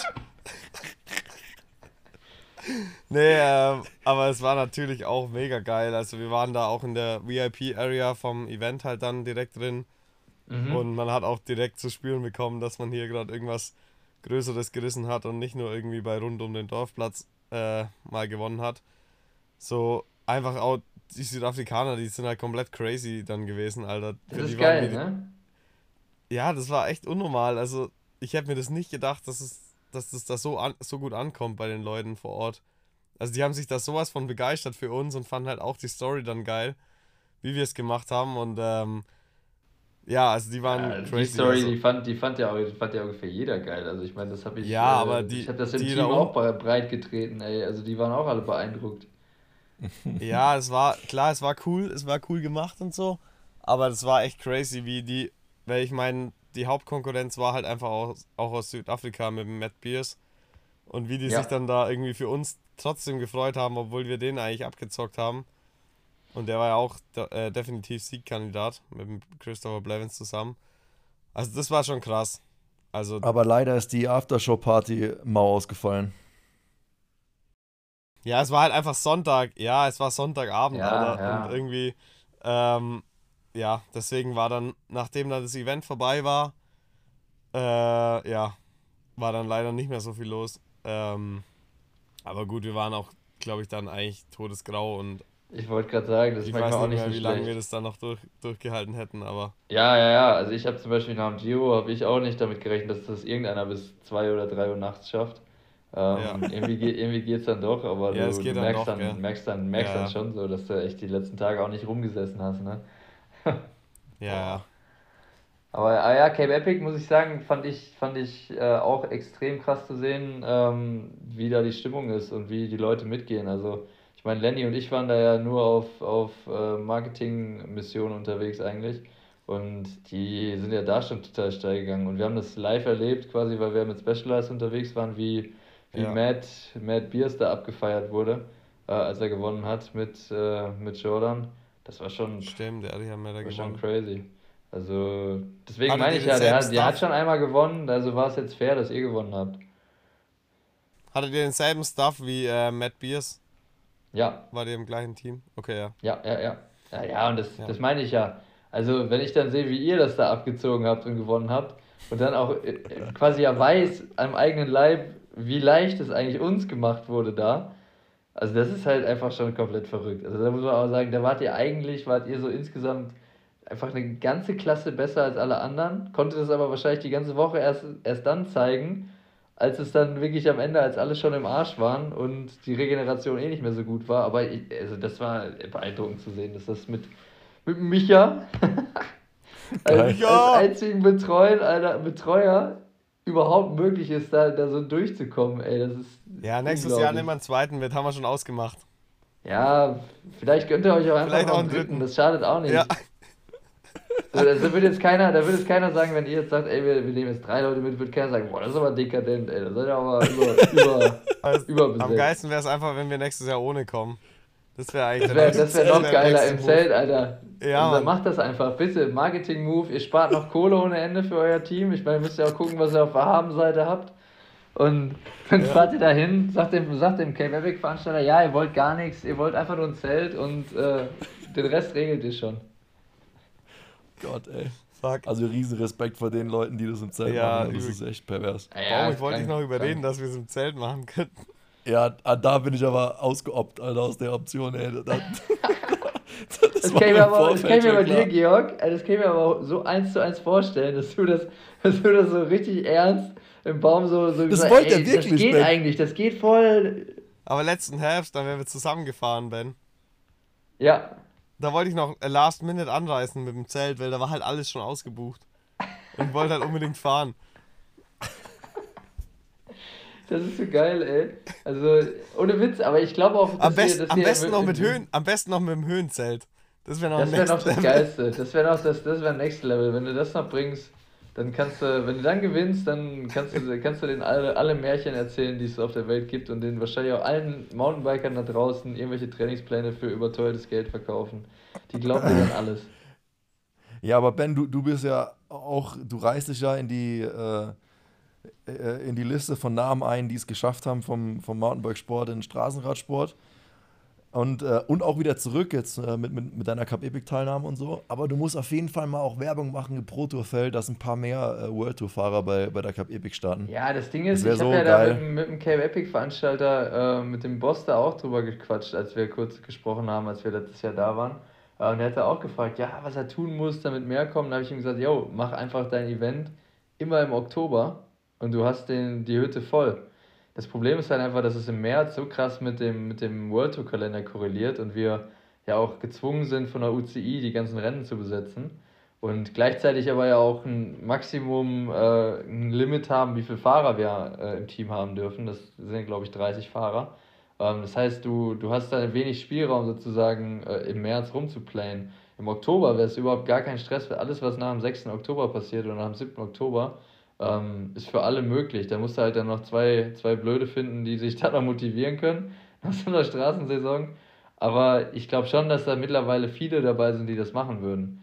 Ähm, und ich, ich fand zum Beispiel mit Lennart auch richtig cool. Und ich würde gerne nochmal mit Lenny in Topform fahren, weil äh, der Typ einfach in meinen Augen das größte Radsporttalent ist, was es, was es aktuell in Deutschland gibt oder was es die letzten, wahrscheinlich die letzten 15, 20 Jahre in Deutschland gab. Ähm, und da zu sehen beim Cape Epic, wie er einfach aus einem Tief, was echt lange war, fünf Monate, hat, das, hat er echt gelitten, glaube ich, ähm, mit ganz, ganz wenig Form und ganz, ganz wenig Training zum Cape Epic kam und dann am letzten Tag oder am vorletzten Tag hätten wir echt Top 10 fahren können, wenn, wenn ich keinen Defekt gehabt hätte. Und das ist einfach krass zu sehen, dass der ähm, in so kurzer Zeit mit zweimal auf dem Mountainbike gesessen dann so konkurrenzfähig schon wird. Ja, wie, das wollte ich eh mal wissen. Wie, wie voll seid ihr da gefahren? Oder wie, ich denke mal, du warst wahrscheinlich nicht der begrenzende Faktor, sondern in dem Fall dann der Lenny, oder?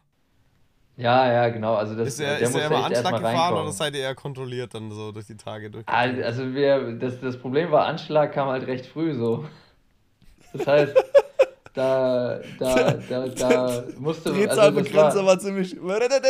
Ja, ja, klar, ist ja auch logisch, wenn du halt wenig, also wenn du einfach keine Form hast und Cape Epic ist ja dann auch einfach ein echt undankbares Rennen, muss man auch sagen, weil ähm, letztendlich äh, die, die erste Etappe war gleich, also nach dem Zeitfahren waren gleich 100, 105 Kilometer, glaube ich, und entweder Trail oder halt Sand. Und das ist halt, wenn du nur Straße fährst und denkst so, jetzt okay, ich habe mich jetzt den ganzen Tag gequält, sind jetzt noch 20 ins Ziel, dann dachte Lenny wahrscheinlich auch so, ja, okay, das geht jetzt fix, aber dann 20 auf Sand ist dann halt auch nochmal Stunde 10 oder keine Ahnung was.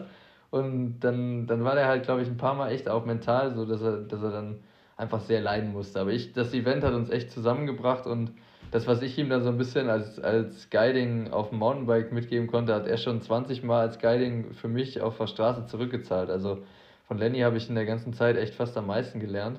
Ähm, und der war sich auch von Anfang an nicht zu schade, mir mal äh, direkt gute Tipps zu geben immer. Also das ist, Lenny ist echt ein ganz feiner Kerl, der da ähm, echt viel auch für meine Entwicklung getan hat und ähm, ja, sich auch traut, mal den Finger in die Wunde zu legen und dann auch mal nach so einer Tour auf die Alps-Geschichte, wo ich gestürzt bin, halt zu sagen, ey yo, das, du musst dir halt im Klaren sein, dass solche Chancen ganz, ganz selten kommen und du die nächste besser nutzt, äh, weil wenn du das nicht tust, dann weißt du nicht, wie oft du nochmal so eine Chance kriegst. Das äh, fand ich cool zu sehen, weil viele dann auch kamen und gesagt haben, ey, du bist ja richtig stark gefahren und Lenny kam so, ey, du hat gar nicht so in dem Sinne gesagt, dass ich stark gefahren bin, sondern einfach so, ja, du musst das besser nutzen, so, also quasi direkt Kritik und das war für mich eigentlich perfekt so und das, da werde ich mich, glaube ich, das nächste Mal, wenn ich in so einer Situation drin bin, auch genau an das Gespräch erinnern, wo er mir dann auch noch ein paar wertvolle Tipps für Breakaway und so weiter gegeben hat. Und das war einfach cool für mich dann, dass ich das beim Cape Epic so ein Stück weit äh, zurückgeben konnte, weil da er natürlich keinen Plan von nichts hatte und ähm, ja, ich, ich bin da auch ein bisschen stolz drauf, dass ich den Hall da durch die Nummer durchgekriegt habe, weil das, äh, ja, das auch, auch nicht selbstverständlich Ansage, war, glaube ich. ja. Ich habe auch wirklich äh, nur positive Sachen vom Lenny gehört, ne? Äh, ja, voll. Ähm, König, König, Marco König ist mit dem früher viel zusammen gewesen, auch Nationalmannschaft ja. und so. Ähm, es muss echt ein, ich habe ihn persönlich noch nie kennengelernt, ich bin einmal gegen ihn gefahren. Bei der Oder-Rundfahrt, da hat er die Gesamtwertung gewonnen. Ja, da, ähm, glaub, da wird er sich hundertprozentig noch dran erinnern. So. Der ist nämlich auch so ein Typ, der weiß das alles noch. Also der ist nicht so, dass der irgendwie mal was von früher vergisst. Ja. Ähm, nee, feiner Kerl, glaube ich. Äh, habe nur Positives von ihm gehört. Ja, kann ich auch nur bestätigen. Also der ähm, hat da vor allen Dingen auch einen geilen Humor. Also das, wenn du ihn mal kennenlernst, mit dem wird du dich gut verstehen. Safe. ja, ich bin gespannt. Nächstes Jahr, ne? Äh, Cup Epic, ihr zwei wieder am Start. Ha, ja, mal schauen. Also ich, ich bin immer für alles offen, das wisst ihr, aber ich äh, glaube, die Wahrscheinlichkeit, dass das sich zeitlich irgendwie ausgeht, ist, ja. äh, ist gering. Aber mal schauen. Ja, oder Bre Brazil Ride, Junge. Das ist im Oktober. Ist der, nächste, ist der später im Jahr, im Oktober, ne? Ja, ja. Ja. ja, vielleicht kann man da Specialized für begeistern. Das hängt, oder irgendwen, das hängt ja immer letztendlich an den Sponsoren, die sagen, ey, oh, das finden wir cool oder nee, lass mal lieber.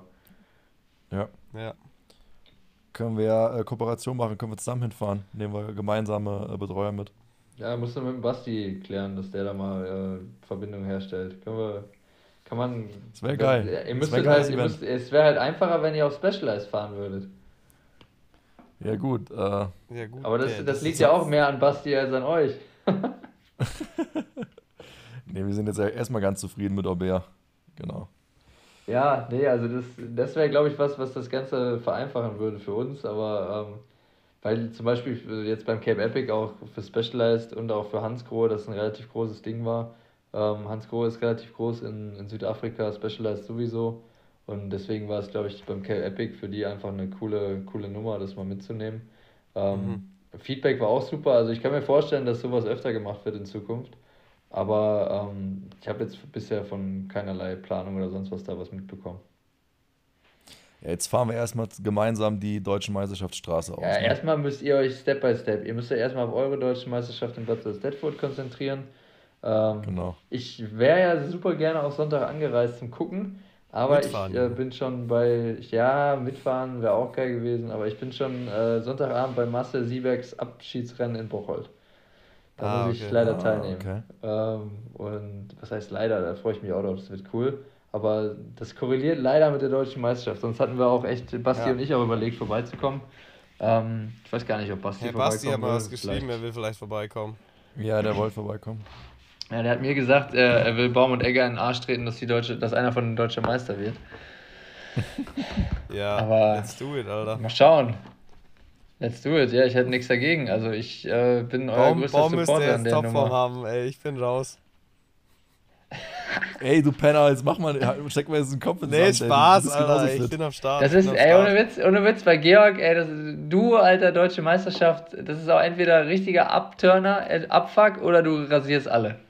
Ja gut, ich war... Also das ist immer, äh, immer das letzten, Gleiche.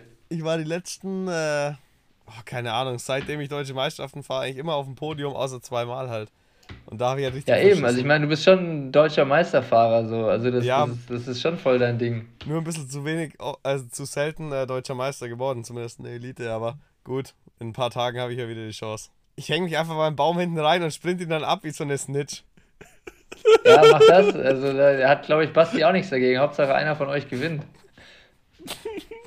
Also, ja, aber ich fand, ich fand immer, Georg, ey, Alter, gegen dich fahren, so gerade gerade Deutsche Meisterschaft oder sowas, war immer richtig zäh. Dich wird man halt einfach nicht los, ey. Also das ist so, wenn du, selbst wenn man dich mal losgeworden wäre, aber du okay, siehst ja. einen noch, du, du gibst halt, du gibst halt auch nie auf, so. Das ist richtig krass. Also muss ich riesen Respekt dafür. Das ist halt, wenn du, wenn man gegen dich fährt, ist das halt ziemlich ätzend. Aber ist halt eine krasse Charaktereigenschaft, finde ich so, weil, also nicht tot zu kriegen einfach. Ja, Junge, also, auch mit ihm zu fahren, ist, ist anstrengend, ey. Ja, glaube ich auch, glaube ich sofort. Oh, vor allem, wenn du, wenn du mal Bock hast, vor allem, wenn du mal richtig Bock hast, dann ist halt richtig zäh, ne? Und dann hast du vielleicht mal, äh, beim Camp Epic kann ich mir das richtig vorstellen. Du richtig motiviert, richtig Bock und bau oh. mal irgendwie so nur so ein mittelmäßiges Bein, Alter, dann. das war das Krasse beim Camp Epic, dass wir uns halt echt gegenseitig, wir hatten immer, wir hatten das, das Glück, dass immer einer von beiden Bock hatte. Und wir nie so einen Tag ja, hatten, wo beide am Arsch waren, weißt du? Aber man muss schon sagen, ja, ja, wir, ich hatte echt so am dritten, vierten Tag beim Camp Epic mal so richtig zu kämpfen, Alter. Aber da hat mich Baum echt ganz gut, ganz gut durchmanövriert. ja, aber das ist, davon lebt das, ey, ganz ehrlich. Aber ich habe auch öfters mal so eine kleine Träne verdrückt. Ey, Junge, mach langsamer. Ja, ja das genau ist krass, das war das ne? Geile, da, halt, da pusht man sich gegenseitig. Ja. Ja, und dann, wenn, wenn ihr jetzt, wenn einer von euch deutscher Meister geworden ist, dann können wir darüber reden, was wir bei der, bei der Sauerland-DM äh, eine Woche ja, später ja, auf der du, Straße du hast doch erst Streckencheck gemacht, oder? Ja. How is it? Also ich kann euch, kann euch, kann euch schon mal eins sagen, das wird richtig, richtig interessant. Also das kann eine DM werden, ähm, gerade weil am Anfang super viel, also so richtig eklige Sachen dabei sind. Also das kann eine DM werden, wo nach 70 Kilometern äh, noch acht Leute dabei sind und auch nur diese acht Leute ankommen. Also das ist echt, äh, echt crazy. Du fährst halt, du startest und hast nach 17 Kilometern eigentlich eine Engstelle. Die ist so schon eng, dann stehen da 1000 Zuschauer und dann geht es 24 Prozent eine Minute den Berg hoch. Und die Straße ist echt so breit, da können zwei Leute nebeneinander fahren. So, das, das, oder vielleicht drei, wenn es wenn sie, wenn dich quetscht. Und da wird das erste Mal selektiert, dann fährst du weiter und dann hast du genau die gleiche Geschichte ein paar, paar Kilometer später äh, nochmal mit einer richtig steilen Wand, super eng. Und wenn da irgendein Team Bock hat, dann werden es ganz, ganz viele Leute schon nicht mehr überleben. Und das ist halt echt, echt interessant zu sehen und Speed danach wird halt. Racing hat Bock. Das ist gut. ähm, ihr müsst euch, ihr müsst euch, ihr müsst euch echt, also mein, mein, meine Sache ist halt, die ich, die ich allen mitgebe, die da weit kommen wollen, ist halt einfach, dass die ersten 70 irgendwie überleben muss mit dem Besten. Also gar nicht drüber nachdenken, da am Anfang irgendwas zu probieren oder sonst was. Ähm, wenn du die überlebt hast, ähm, dann kommst du, glaube ich, auch relativ weit, weil es danach ruhig wird. Ähm, da sind zwar immer wieder Berge dabei, aber es ist auch viel auf breiten Straßen und ähm, alles so 5%-Dinger. Und 5%-Dinger, da hängst du eigentlich keinen ab, also normalerweise. Und das Finale ist dann aber wieder sehr schwer. Also da, du hast ein echt langes Rennen und fährst dann so einen Rundkurs. Deswegen ist halt auch meine Vermutung, dass da recht wenig Leute ankommen. Ähm, du fährst diesen Rundkurs dreimal und fährst dann quasi ähm, eine Runde, so ich würde schätzen, weiß nicht, wenn du schnell fährst, 15 Minuten. Das heißt, du darfst nicht allzu viel Rückstand haben Sonst wirst du halt, ähm, korrelierst du mit den Fahrern hinter dir. Das heißt, die werden relativ früh anfangen, die Leute rauszunehmen, wenn du abgehangen bist. Und ähm, das kann halt echt dazu führen, dass du ähm, ja, relativ fix äh, nur noch wenig Leute in diesem Rennen drin hast. Das heißt, das Wichtigste ist echt vorne dabei bleiben und dann seine Karten, die man hat, vernünftig zu playen. Was meinst du, Fahrzeit über die 210 Kilometer? Also irgendwas Richtung 5 Stunden, ne? Würd, ja, also ein 38er Stück, schätze ich, schaffst du. Also das wird mehr als 5 mhm. Stunden gehen. Also du wirst Hä, wo, fünf, Aber ganz 15. kurz, wo liegt denn da der Rundkurs? Weil ich habe mir die Strecke erstmal angeguckt. Ja, quasi Und, kurz äh, vor Winterberg, also kurz vorm Ziel. Du ähm, fährst... Unten im Tal. Ja, du fährst quasi den Berg von der einen Seite fährt quasi hoch. die Abfahrt runter. Genau, und da genau. unten ist dann Rundkurs. Man fährt dann runter, wo man am Ende wieder hochfährt. Genau. Die gleiche Straße. Genau, genau, genau. Und unten ist ein kleiner Rundkurs. Ja, den fährt man dreimal. So acht Kilometer oder neun Kilometer, ja. Ah, das habe ich gar nicht gecheckt, dass man da noch Runden fährt. Ja, das, dachte, das, das ist halt, das, halt das, das war auch in dem, in dem Pfeil nicht drin, da war nur eine Runde drin. Aber um auf die 210 Kilometer zu kommen, musst du drei Runden fahren. Ich hab's, äh, hab's mir, ah, okay. hab's mir beim Strecke abfahren, habe ich mir gedacht. Habe ich gedacht, ah, okay, ich habe jetzt gleich 190, wenn ich oben bin. Da fehlt was. Ja, okay. Und dann noch eine Sache, ich bin nämlich gerade oder habe nämlich vorhin mal kurz ein bisschen geguckt und das habe ich auch nicht gesehen. Gibt es da Feed Zones? Weißt du das? Müsste. Oder muss man aus dem Auto Müsste. Ähm, aber Basti, ne, irgendwer fährt auch das, das Besenwagen-Auto da, oder? Also vom Podcast. Also irgendwer kann euch aus ja, dem das Auto. Das war noch nicht ganz geklärt irgendwie. Aber es müsste, also Ja, wir müssen vielleicht auch nochmal mit, mit dem Jonas reden. Rutsch, den habe ich auch getroffen hier. Ähm, der ist ja auch allein, Alleinstarter auch. vom Team. Und der will sich zu, genau zusammentun mit ähm, Zimmermann. Ja, Zimmermann hat mir heute schon anderen geschrieben, der ist Solo. irgendwie bei Webertech. Ah, das ist gut. Ja, dann müsst ihr euch okay. auch da irgendwo noch mit einzecken. Ähm, du kannst, glaube ich, überall verpflegen. Also du musst nicht unbedingt in irgendwelche Feed Zones. Ich glaube, ähm, Ah, du kannst überall. ich glaube schon. Also musst du, also Krass. ich muss noch mal, muss noch mal vielleicht einen Jörg Scherf hier vom Sauerland-Team fragen, der, der das organisiert. Ähm, aber ich meine, dass das, dass das auf so einer Strecke, dass das überall gehen dürfte. Ähm, ich würde halt taktisch Ja, klug man ja irgendwen, irgendwen auf den Rundkurs setzen, so wenn du irgendwie eine Chance hast. Ähm, und ansonsten vorher. Du kannst halt, du kannst es halt schaffen, irgendwo in der ersten Stunde zu pflegen und dann zu dem Rundkurs zu kommen, glaube ich, wenn du irgendeinen Betreuer hast. Das kannst du schaffen. Ja. Aber ja, Verpflegung, äh, zur, zur Not, zur Not äh, drücke ich, drück ich euch noch was ab. Ich, ich kann ja mal ins Auto gehen, aber erst wenn wir nur noch 30 Leute sind. Vorher mache ich es nicht. Ich heb mal die Hand, mal gucken, Ja, wer kommt. ja, ja, das äh, kannst du auch probieren. Die werden sich wundern. Da wird dann der BDR-Kommissar im Auto, wird dann gucken, äh, okay, wer ist denn das, Alter? Haben die ein Auto? Und dann Ja, wenn nicht, halt mal halt an der Tanke anbauen. kannst du auch, da, da sind, da ja, sind genau. zwei, Mach drei. mal einfach Snickers Geht oder auch. Cola. Habe ich, oder? hab ich beim. Abfahren jetzt auch gemacht. Ich, hatte- da hat er auch einen Snickers. Aber ein Red Bull natürlich. Ja, Klassiker, Red oder? Bull. Snickers ist das Beste. Wir haben im Team doch auch Red Bull, logischerweise. Also bringt das Palzer, Palzer bringt die alle mit, oder? Ja, ja, der bringt, der bringt äh, ziemlich viel Red Bull immer mit. Nee, wir haben vom Team ja auch äh, quasi, die machen ja nicht nur Toni, sondern auch so ein bisschen Media Coverage und wir kriegen auch äh, diverse Red Ja. Bull Dosen für die Rennen und so. Also da können, sind wir mal gut ausgestattet, aber Krombacher natürlich auch. Deswegen habe ich mir auch auf dem kahlen Asten am Genau. Kiosk oben direkt einen Krombacher gegönnt. Weil ich komplett grau da oben ankam. Ja, ich, ich bin auch. Ja. Also so ein Krombacher oder alkoholfreies Bier, ich bin so ein, bin so ein Freak, was das angeht. Ich glaube, ich könnte da ich könnte einen ganzen Ja, Kasten trinken einfach, am Tag. Also sehr nur gut. Sehr, sehr ausschließlich. gut, ja. ne? Stimmt. Ja, aber ich finde es geil. Vom Team aus gibt es dann Krombacher, ähm, Palzer bringt Red Bull mit und Flassow äh, Wodka. Ne? ja, geil. Wodka Bull, Junge. Ja, der, da k- kommt eine bunte Mische zusammen. Also auf jeden Fall. Also da, ich glaube, da sind auch noch andere Kandidaten, die, die durchaus aus ihren Ländern noch diverse Sachen mitbringen können. Ich weiß nicht, was so ein, so ein Sergio aus Kolumbien mitbringt, Aber echt. aber ich weiß nicht, ob es unbedingt Alkohol ist. aber nichts zum Trinken. ähm, aber da gibt es auch noch äh, ein paar andere, die, die durchaus äh, guten Stuff vielleicht haben. Ja. Ja, ja, ja, apropos deine, deine Teamkollegen, Ben, nochmal zum Abschluss jetzt hier äh, Prognose-Tour. Boah, oh, das ist eine Prognose, ey. Schachi ist wieder richtig stark. Übrigens, Schachi bei der DM zu schlagen wird auch ein, also das wird auch in meinen Augen ganz, ganz schwer. Ein Tagesrennen von A nach B, das ist eigentlich wie gemacht für Schachi. Ähm, Ach, der hat, der, hat- der hat es nicht geschafft, mich mit seinem TT-Bike äh, auf dem Mountainbike abzuhängen. Den, den kriege ich noch ah, hin auf der- auf das, der das, Straßen. äh, das, ich würde mich jetzt nicht zu weit aus dem Fenster lehnen. Wenn du, wenn du das hinkriegst, dann, äh, dann äh, zahle zahl, zahl ich oben am kleinen Asten einen Krombacher, wenn wir da ankommen. Oh, scheiße, aber der, hat- der, hat, der hat ganz schön gezogen da im Ja, flachen der ist wieder super fit. Also Schachi ist super fit. Siehst jetzt bei der Tour de Suisse. Der ist heute leider gestürzt, aber ich glaube, es war nicht ganz so schlimm. Ähm, war halt unnötig, aber nicht ganz so schlimm, glaube ich. Ähm, Habe jetzt aber noch nicht groß was gehört, aber ähm, könnte auf jeden Fall zu Ende fahren. Vlasov natürlich pff, brutal stark. Also wenn der, ich bin ja Valencia mit ihm gefahren, wenn der ansatzweise ähm, jetzt vielleicht auf einem höheren Niveau, aber ansatzweise diese Form hinkriegt, die er da in Valencia schon hatte oder auch bei der Tour de, Tour de Romandie, dann ist das für mich ein Kandidat fürs Podium auf jeden Fall.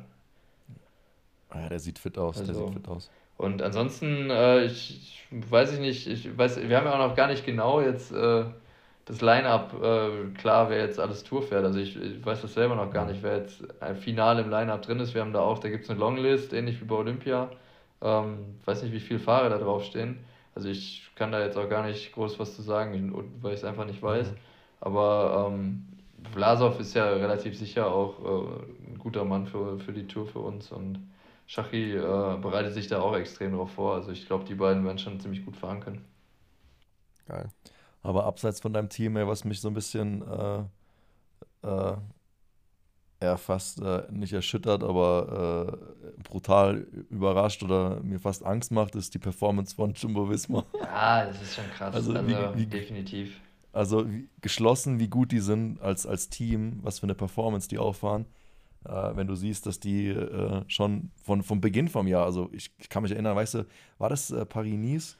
Zu dritt, Laporte, ähm, Roglic und, und Van Aert ja, das war, das war ja, beeindruckend. Und jetzt wieder ne? mit Wingergaard und Roglic. Ja. Also, Boah, das ist das einzige Team, die sowas öfter hinkriegen. Also, das ja, ist krass. Also. Da, da, kommen ja fast schon so uh, Postal, äh, US Postal Vibes, weißt du, von früher, wie die so geschlossen Ja, also die haben aber auch einfach extrem viele starke Fahrer, ne? das muss man ja auch sagen. Also, das ist jetzt ja nicht so, dass, die, dass das von ungefähr kommt. Die haben halt einfach ich meine, jetzt so ein Wingegaard, wenn der halt einfach bei Roglic bleiben kann bis zum Ziel, warum soll die nicht zusammen ins Ziel fahren? So? Also das ist einfach extrem stark so. Ja. Ähm, dass ein Van Aert einfach wahrscheinlich mit, mit den größten Motor in der World Tour hat, das weiß man auch nicht erst seit gestern. Also, äh, ja, aber zum Beispiel auch interessant und beeindruckend zu sehen, dass dann Laporte dann äh, zu Jumbo kommt und dann auch auf einmal äh, also ein Niveau auspackt, was er die letzten Jahre auch nicht unbedingt hatte. Also das, die machen da, glaube ich, schon viel richtig, die Jungs. Also ähm, ist krass zu sehen, aber ich habe jetzt, ich habe jetzt keine Insights oder so, aber ich habe auch schon gehört, dass die gerade äh, ernährungstechnisch, trainingstechnisch und so weiter da auch schon ähm, ziemlich, ziemlich hohes Niveau haben. Und ich ähm, kann mich daran erinnern, dass ich bei denen in Amsterdam 2020 auch einen Leistungstest gefahren bin. Und das allein das Labor und so, das ist alles schon sehr, sehr professionell gemacht bei denen. Ja, echt beeindruckend zu sehen, wenn du, wenn du so, ein, so eine geschlossene Leistung äh, äh, ja, auch, auch jetzt in der, in der Dauphiné, ne? Ähm, Gelb, Grün, ja, voll, 1 und 2, auch äh, Jumbo, das ist schon. Ich meine, das haben sie halt aber auch so, so, so ein bisschen, ähm, bisschen glaube ich, von der Saisonplanung auch so gemacht, dass sie gesagt haben, ey, zum Giro schicken wir jetzt nicht die allererste Garde, den, den nehmen wir halt so mhm. mit. Selbst da war es ja noch krass, äh, dass äh, Kun Baumann da das Bergtrikot holt. Ähm, ist, ist auch ein Riesenerfolg fürs Team, glaube ich, weil die gar nicht mit ich kann mir vorstellen, dass die gar nicht mit, äh, klar, mit Dümmler war zu rechnen, aber ich glaube, insgeheim wusste man da auch schon, dass der vielleicht nicht die absolute Topform hat. Ähm, deswegen war das für die, glaube ich, dann noch super, dass da dass jemand das ausgleichen konnte. Ähm, aber vom Prinzip haben sie da ja so ein Stück weit vielleicht nicht die allererste Garde geschickt, obwohl das auch eine 1, 1B-Lösung auf jeden Fall war. Ähm, also war jetzt ja keine schlechte Truppe, aber jetzt bei der Tour haben die definitiv ja die Manpower, um dann äh, das Ding unbedingt zu gewinnen. Und ich glaube, das ist auch das, was Roglic äh, jetzt seit Jahren vorhatte und äh, immer noch vorhat. Und sind wir mal gespannt, ne? äh, ob äh, da irgendjemand dazwischen grätschen kann. Pogacar äh, natürlich immer, also der kann immer dazwischen grätschen, aber also, ich will mich ja auch nicht zu weit aus dem Fenster lehnen, aber ich glaube, dieses Jahr wird es tatsächlich äh, vielleicht schwer, Roglic und seine Truppe zu schlagen. Aber ey, Ben, ist eigentlich Pogacar der sieht immer, finde ich, gar nicht so dünn aus wie alle anderen Bergfahrer. Wie ich glaube, der ist aus? auch gar nicht so vom Gewicht so abgezerrt. Also, ähm, der, ich meine, Roglic ist jetzt ist ja jetzt auch eher der muskulösere Typ, ne? Also der, das sind yeah. beides Fahrer, die, die kommen dann halt über einen, über einen extrem krassen Motor. Das ist, ist halt, je mehr Kilogramm ja. du drauf hast, desto mehr Leistung musst du bringen. Also einfache Rechnung. Bin, ich ich kenne da auch keine Insights, was die, was die Jungs fahren, aber ähm, irgendwas über weit, weit über 6 Watt pro Kilogramm musst du da schon auch öfter mal trampeln, dass du da dabei bist. Und wenn du, weiß nicht, 67 Kilo hast, kannst ja, du das ausrechnen. Ja, ich finde, es ist halt auffällig, dass die nicht so krass aussehen wie viele andere. Das also habe ich jetzt aber auch von, von Remco, habe ich das gleiche gelesen, dass der dieses Jahr ähm, mhm. auch ein bisschen Muskelmasse zugelegt hat und ähm, das sozusagen ausprobiert hat, ob er mit zwei Kilo Muskeln rein theoretisch die 14 Watt bei 7 Watt pro Kilogramm ausgleicht. Und er hatte, glaube ich, ein Interview gegeben in Belgien, dass er jetzt äh, sogar deutlich mehr als diese 14 Watt mehr trampelt. Als, ja, Lemko als die sieht immer brutal äh, bullig aus. Aber er ist halt auch, ist halt auch nicht wahnsinnig groß, ne? Der ist der, genau, ja, ja. der ist klein. Der, ich, ich glaube, er hat jetzt irgendwas gesagt von, er hat jetzt 65 und sonst 63 Kilo. Also irgendwo in der Range, so zwischen 60 und 70 Kilo bewegen die sich aber alle. Also es ist ganz selten mal, dass irgendwie da ein richtig krasser Bergfahrer ähm, oder GC-Fahrer, sag ich mal, mit über 70 Kilo noch dabei ist. Also das kommt, glaube ich, auch einfach auf die Hebel an und so. Wenn du jetzt lange Beine hast und groß bist, dann kannst du auch ein bisschen mehr, mehr äh, Gewicht haben und gleichst das dann über die Leistung aus und so. Also das ist echt ein Game für sich. Also ich habe da für mich auch noch nicht die, die Optimallösung gefunden. Ich habe das Gefühl, dass, dass es mir hilft, wenn ich leichter bin, dass ich auch komischerweise mehr Leistung schaffe, wenn ich leichter und richtig skinny bin. Also dann schaffe ich auch nochmal 5 Watt mehr, komischerweise, in allen Bereichen. Ähm, aber ich habe es halt auch noch nie ausprobiert, wenn ich jetzt richtig Krafttraining und proteinmäßig nochmal 2 Kilo draufpacke, ob ich das nicht vielleicht auch ausgleichen würde.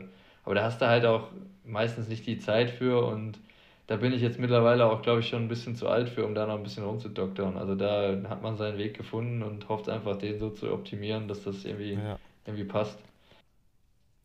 Also die krankesten Zehrer, die ich hier gesehen habe in Andorra, ne, ist einmal George Bennett. Also das ist ja echt so äh, durchsichtig fast. Und ähm, äh, ah, wie heißt er? Ah, von, äh, von EF, GC-Fahrer. Wer war denn da? Yukafi?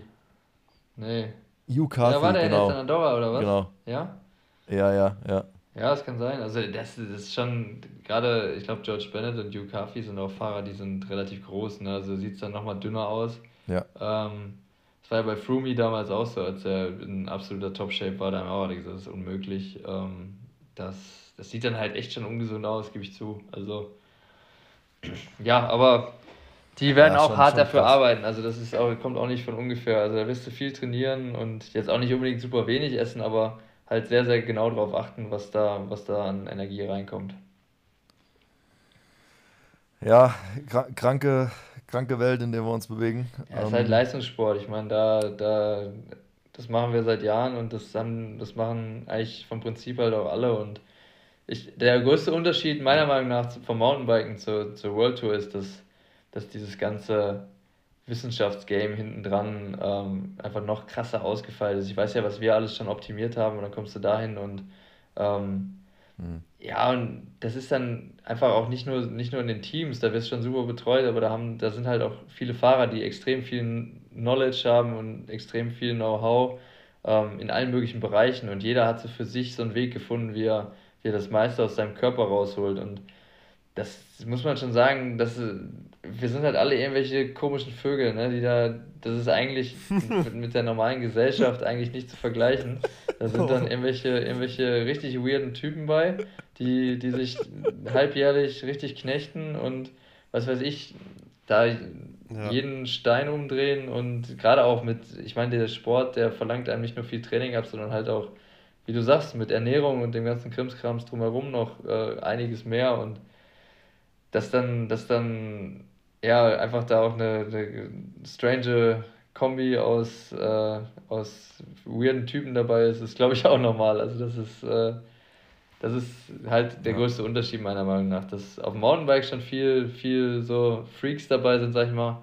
Auf der Straße hast du, hast du auch echt viele und eigentlich noch, noch krassere, weil da einfach auch noch viel mehr zum Beispiel trainiert wird, meiner Meinung nach. Ja. Ja, ich finde es, Ben, ich finde es auf jeden Fall ähm, super krass, dass du den Sprung geschafft hast und dich da so behaupten kannst, ey. Äh, Vielen Dank. Ja, ich, übel, ich, kann mir, ich kann mir das vorstellen, ähm, es ist, es ist nicht, nicht einfach und äh, gerade weil ich dich persönlich kenne und, und, wir haben ja auch schon äh, viel zusammen durchgemacht, viel zusammen ja, erlebt. Ne? Vielleicht können wir im, im, im, nächsten, im nächsten Podcast mal ein, zwei Stories auspacken aus, aus der Vergangenheit. Ne? Aber ja, das ich, musst ich du dir gut überlegen, ob du nochmal für den BDR fahren willst oder nicht. ja. ich glaube, ich glaub, die Geschichte ist sowieso, äh, äh, ja, wie gesagt, das ist die beste, fast durch. Aber ein, paar, ein, paar sind, ein paar könnten vielleicht verjährt sein, auch strafrechtlich. Ja. Ich glaube mittlerweile alle, oder? Du hast jetzt nee, die zwei Jahre, die du da mal weg warst vom Fenster, die waren, glaube ich, ganz Ich habe ja ausgesetzt. Ja, genau. Ja, genau. Habe ich rechtlich ausgesetzt. Jeder, der sich fragt, stimmt was ich da gemacht ja, habe, ich habe die Strafe ja, genau. ausgesetzt. Äh, nee, aber, aber Ben, ich bin echt mega äh, als, als Freund und als, ähm, als neutraler äh, Beobachter mega stolz auf die Leistung, die du bringst. Ne? Ähm, ja, vielen riesen, Dank. Respekt und äh, ich fand's geil, dass du da warst. Ich würde mich freuen, wenn du, wenn du wieder mal hier im Podcast vorbeischaust. Mal gucken. Safe, ähm, bin, ich, bin ich sofort dabei. Habe ich Bock drauf. Ich, bin, ich danke euch erstmal für die Einladung und ich kann das ganze Kompliment an euch beide auch nur zurückgeben. Ihr könnt euch nicht vorstellen, wie ich in Katalonien dieses Jahr gesessen habe und eurem Cape Epic-Scheiß äh, hinterher gefiebert habe. Äh, jeden Morgen beim Frühstück immer die Ergebnisse schon am Checken war. Und äh, eins kann ich ja sagen: der Toni Palzer, der war Äh, tatsächlich mehr Team Seewald, äh, weil er den persönlich kennt. Und dann hat, hat, er mich immer gefragt, ja, meinst du, meinst du Baum und Egger, die schaffen das noch? Und ich so, chill, die schaffen das noch, easy. Ich war immer so, na, warte ab, warte ab. Und er so, ja, ja, ja, aber die haben doch noch acht Minuten Vorsprung. Ich so, ja, warte ab, ey, da geht noch was. Und äh, das war, wir haben echt jeden Morgen da beim Kaffee ein bisschen mitgefiebert, bevor wir uns dann selber geknechtet haben. Mega geil, Ähm, ey. Also Respekt, das war krass, war eine richtig krasse Leistung. Also das ist auch in der World Tour angekommen. Also Cape Epic ist seitdem Lenny und ich das auch gemacht haben, glaube ich, den allermeisten auch äh, ein Begriff gewesen. Und da haben viele gesagt, boah krass, wenn die das gewinnen, ey, dann müssen die schon was drauf haben. Ja, das, das freut uns. Und ähm, ich würde mich auch freuen, wenn uns irgendwie abseits vom Podcast auch sportlich mal wieder die Wege kreuzen. Ja, ne, jetzt bei der, bei der DM. Ja, in eineinhalb äh, Wochen, Ja, Digga. Straße. sind wir ja alle dabei. Fuck. Genau, ja, aber auch Wochen. jetzt, jetzt hier wieder zurück, also Cup Epic mit, mit dir zu fahren oder, oder mit, mit, äh, ja, mit jedem Partner, den du irgendwie anschleppst, äh, das, Ja, das wäre auch, auch Oder vielleicht auch mal ein Straßenrennen, Digga. Ja. Ja, oder das, ey, vielleicht könnt ihr auch noch äh, euch irgendwann nochmal auf der Straße behaupten, habe ich auch nichts dagegen. Aber jetzt, jetzt mal doof gesponnen, auf was wir, auf was wir uns ja mal einigen könnten, wäre, dass wir alle, wenn wir irgendwann alt und grau sind, nochmal zusammen das Cape Epic fahren. Das ist auf jeden Fall, Das machen wir Da auf jeden brauchen wir noch einen vierten Idioten. Dann müssen wir noch einen vierten Idioten finden und dann, dann lachen uns unsere Frauen aus und sagen, was seid ihr für Spastis, dass ihr da, dass ihr da im März noch auf die Idee kommt, äh, nach Südafrika zu fliegen, im Zelt zu pennen, euch dann noch Magen-Darm einfangen. Oh yes. Das klingt nach richtig Spaß. Schauen wir mal. Das, das klingt richtig, also da, das finde ich geil, das können wir schon durchaus mal machen. Das machen wir.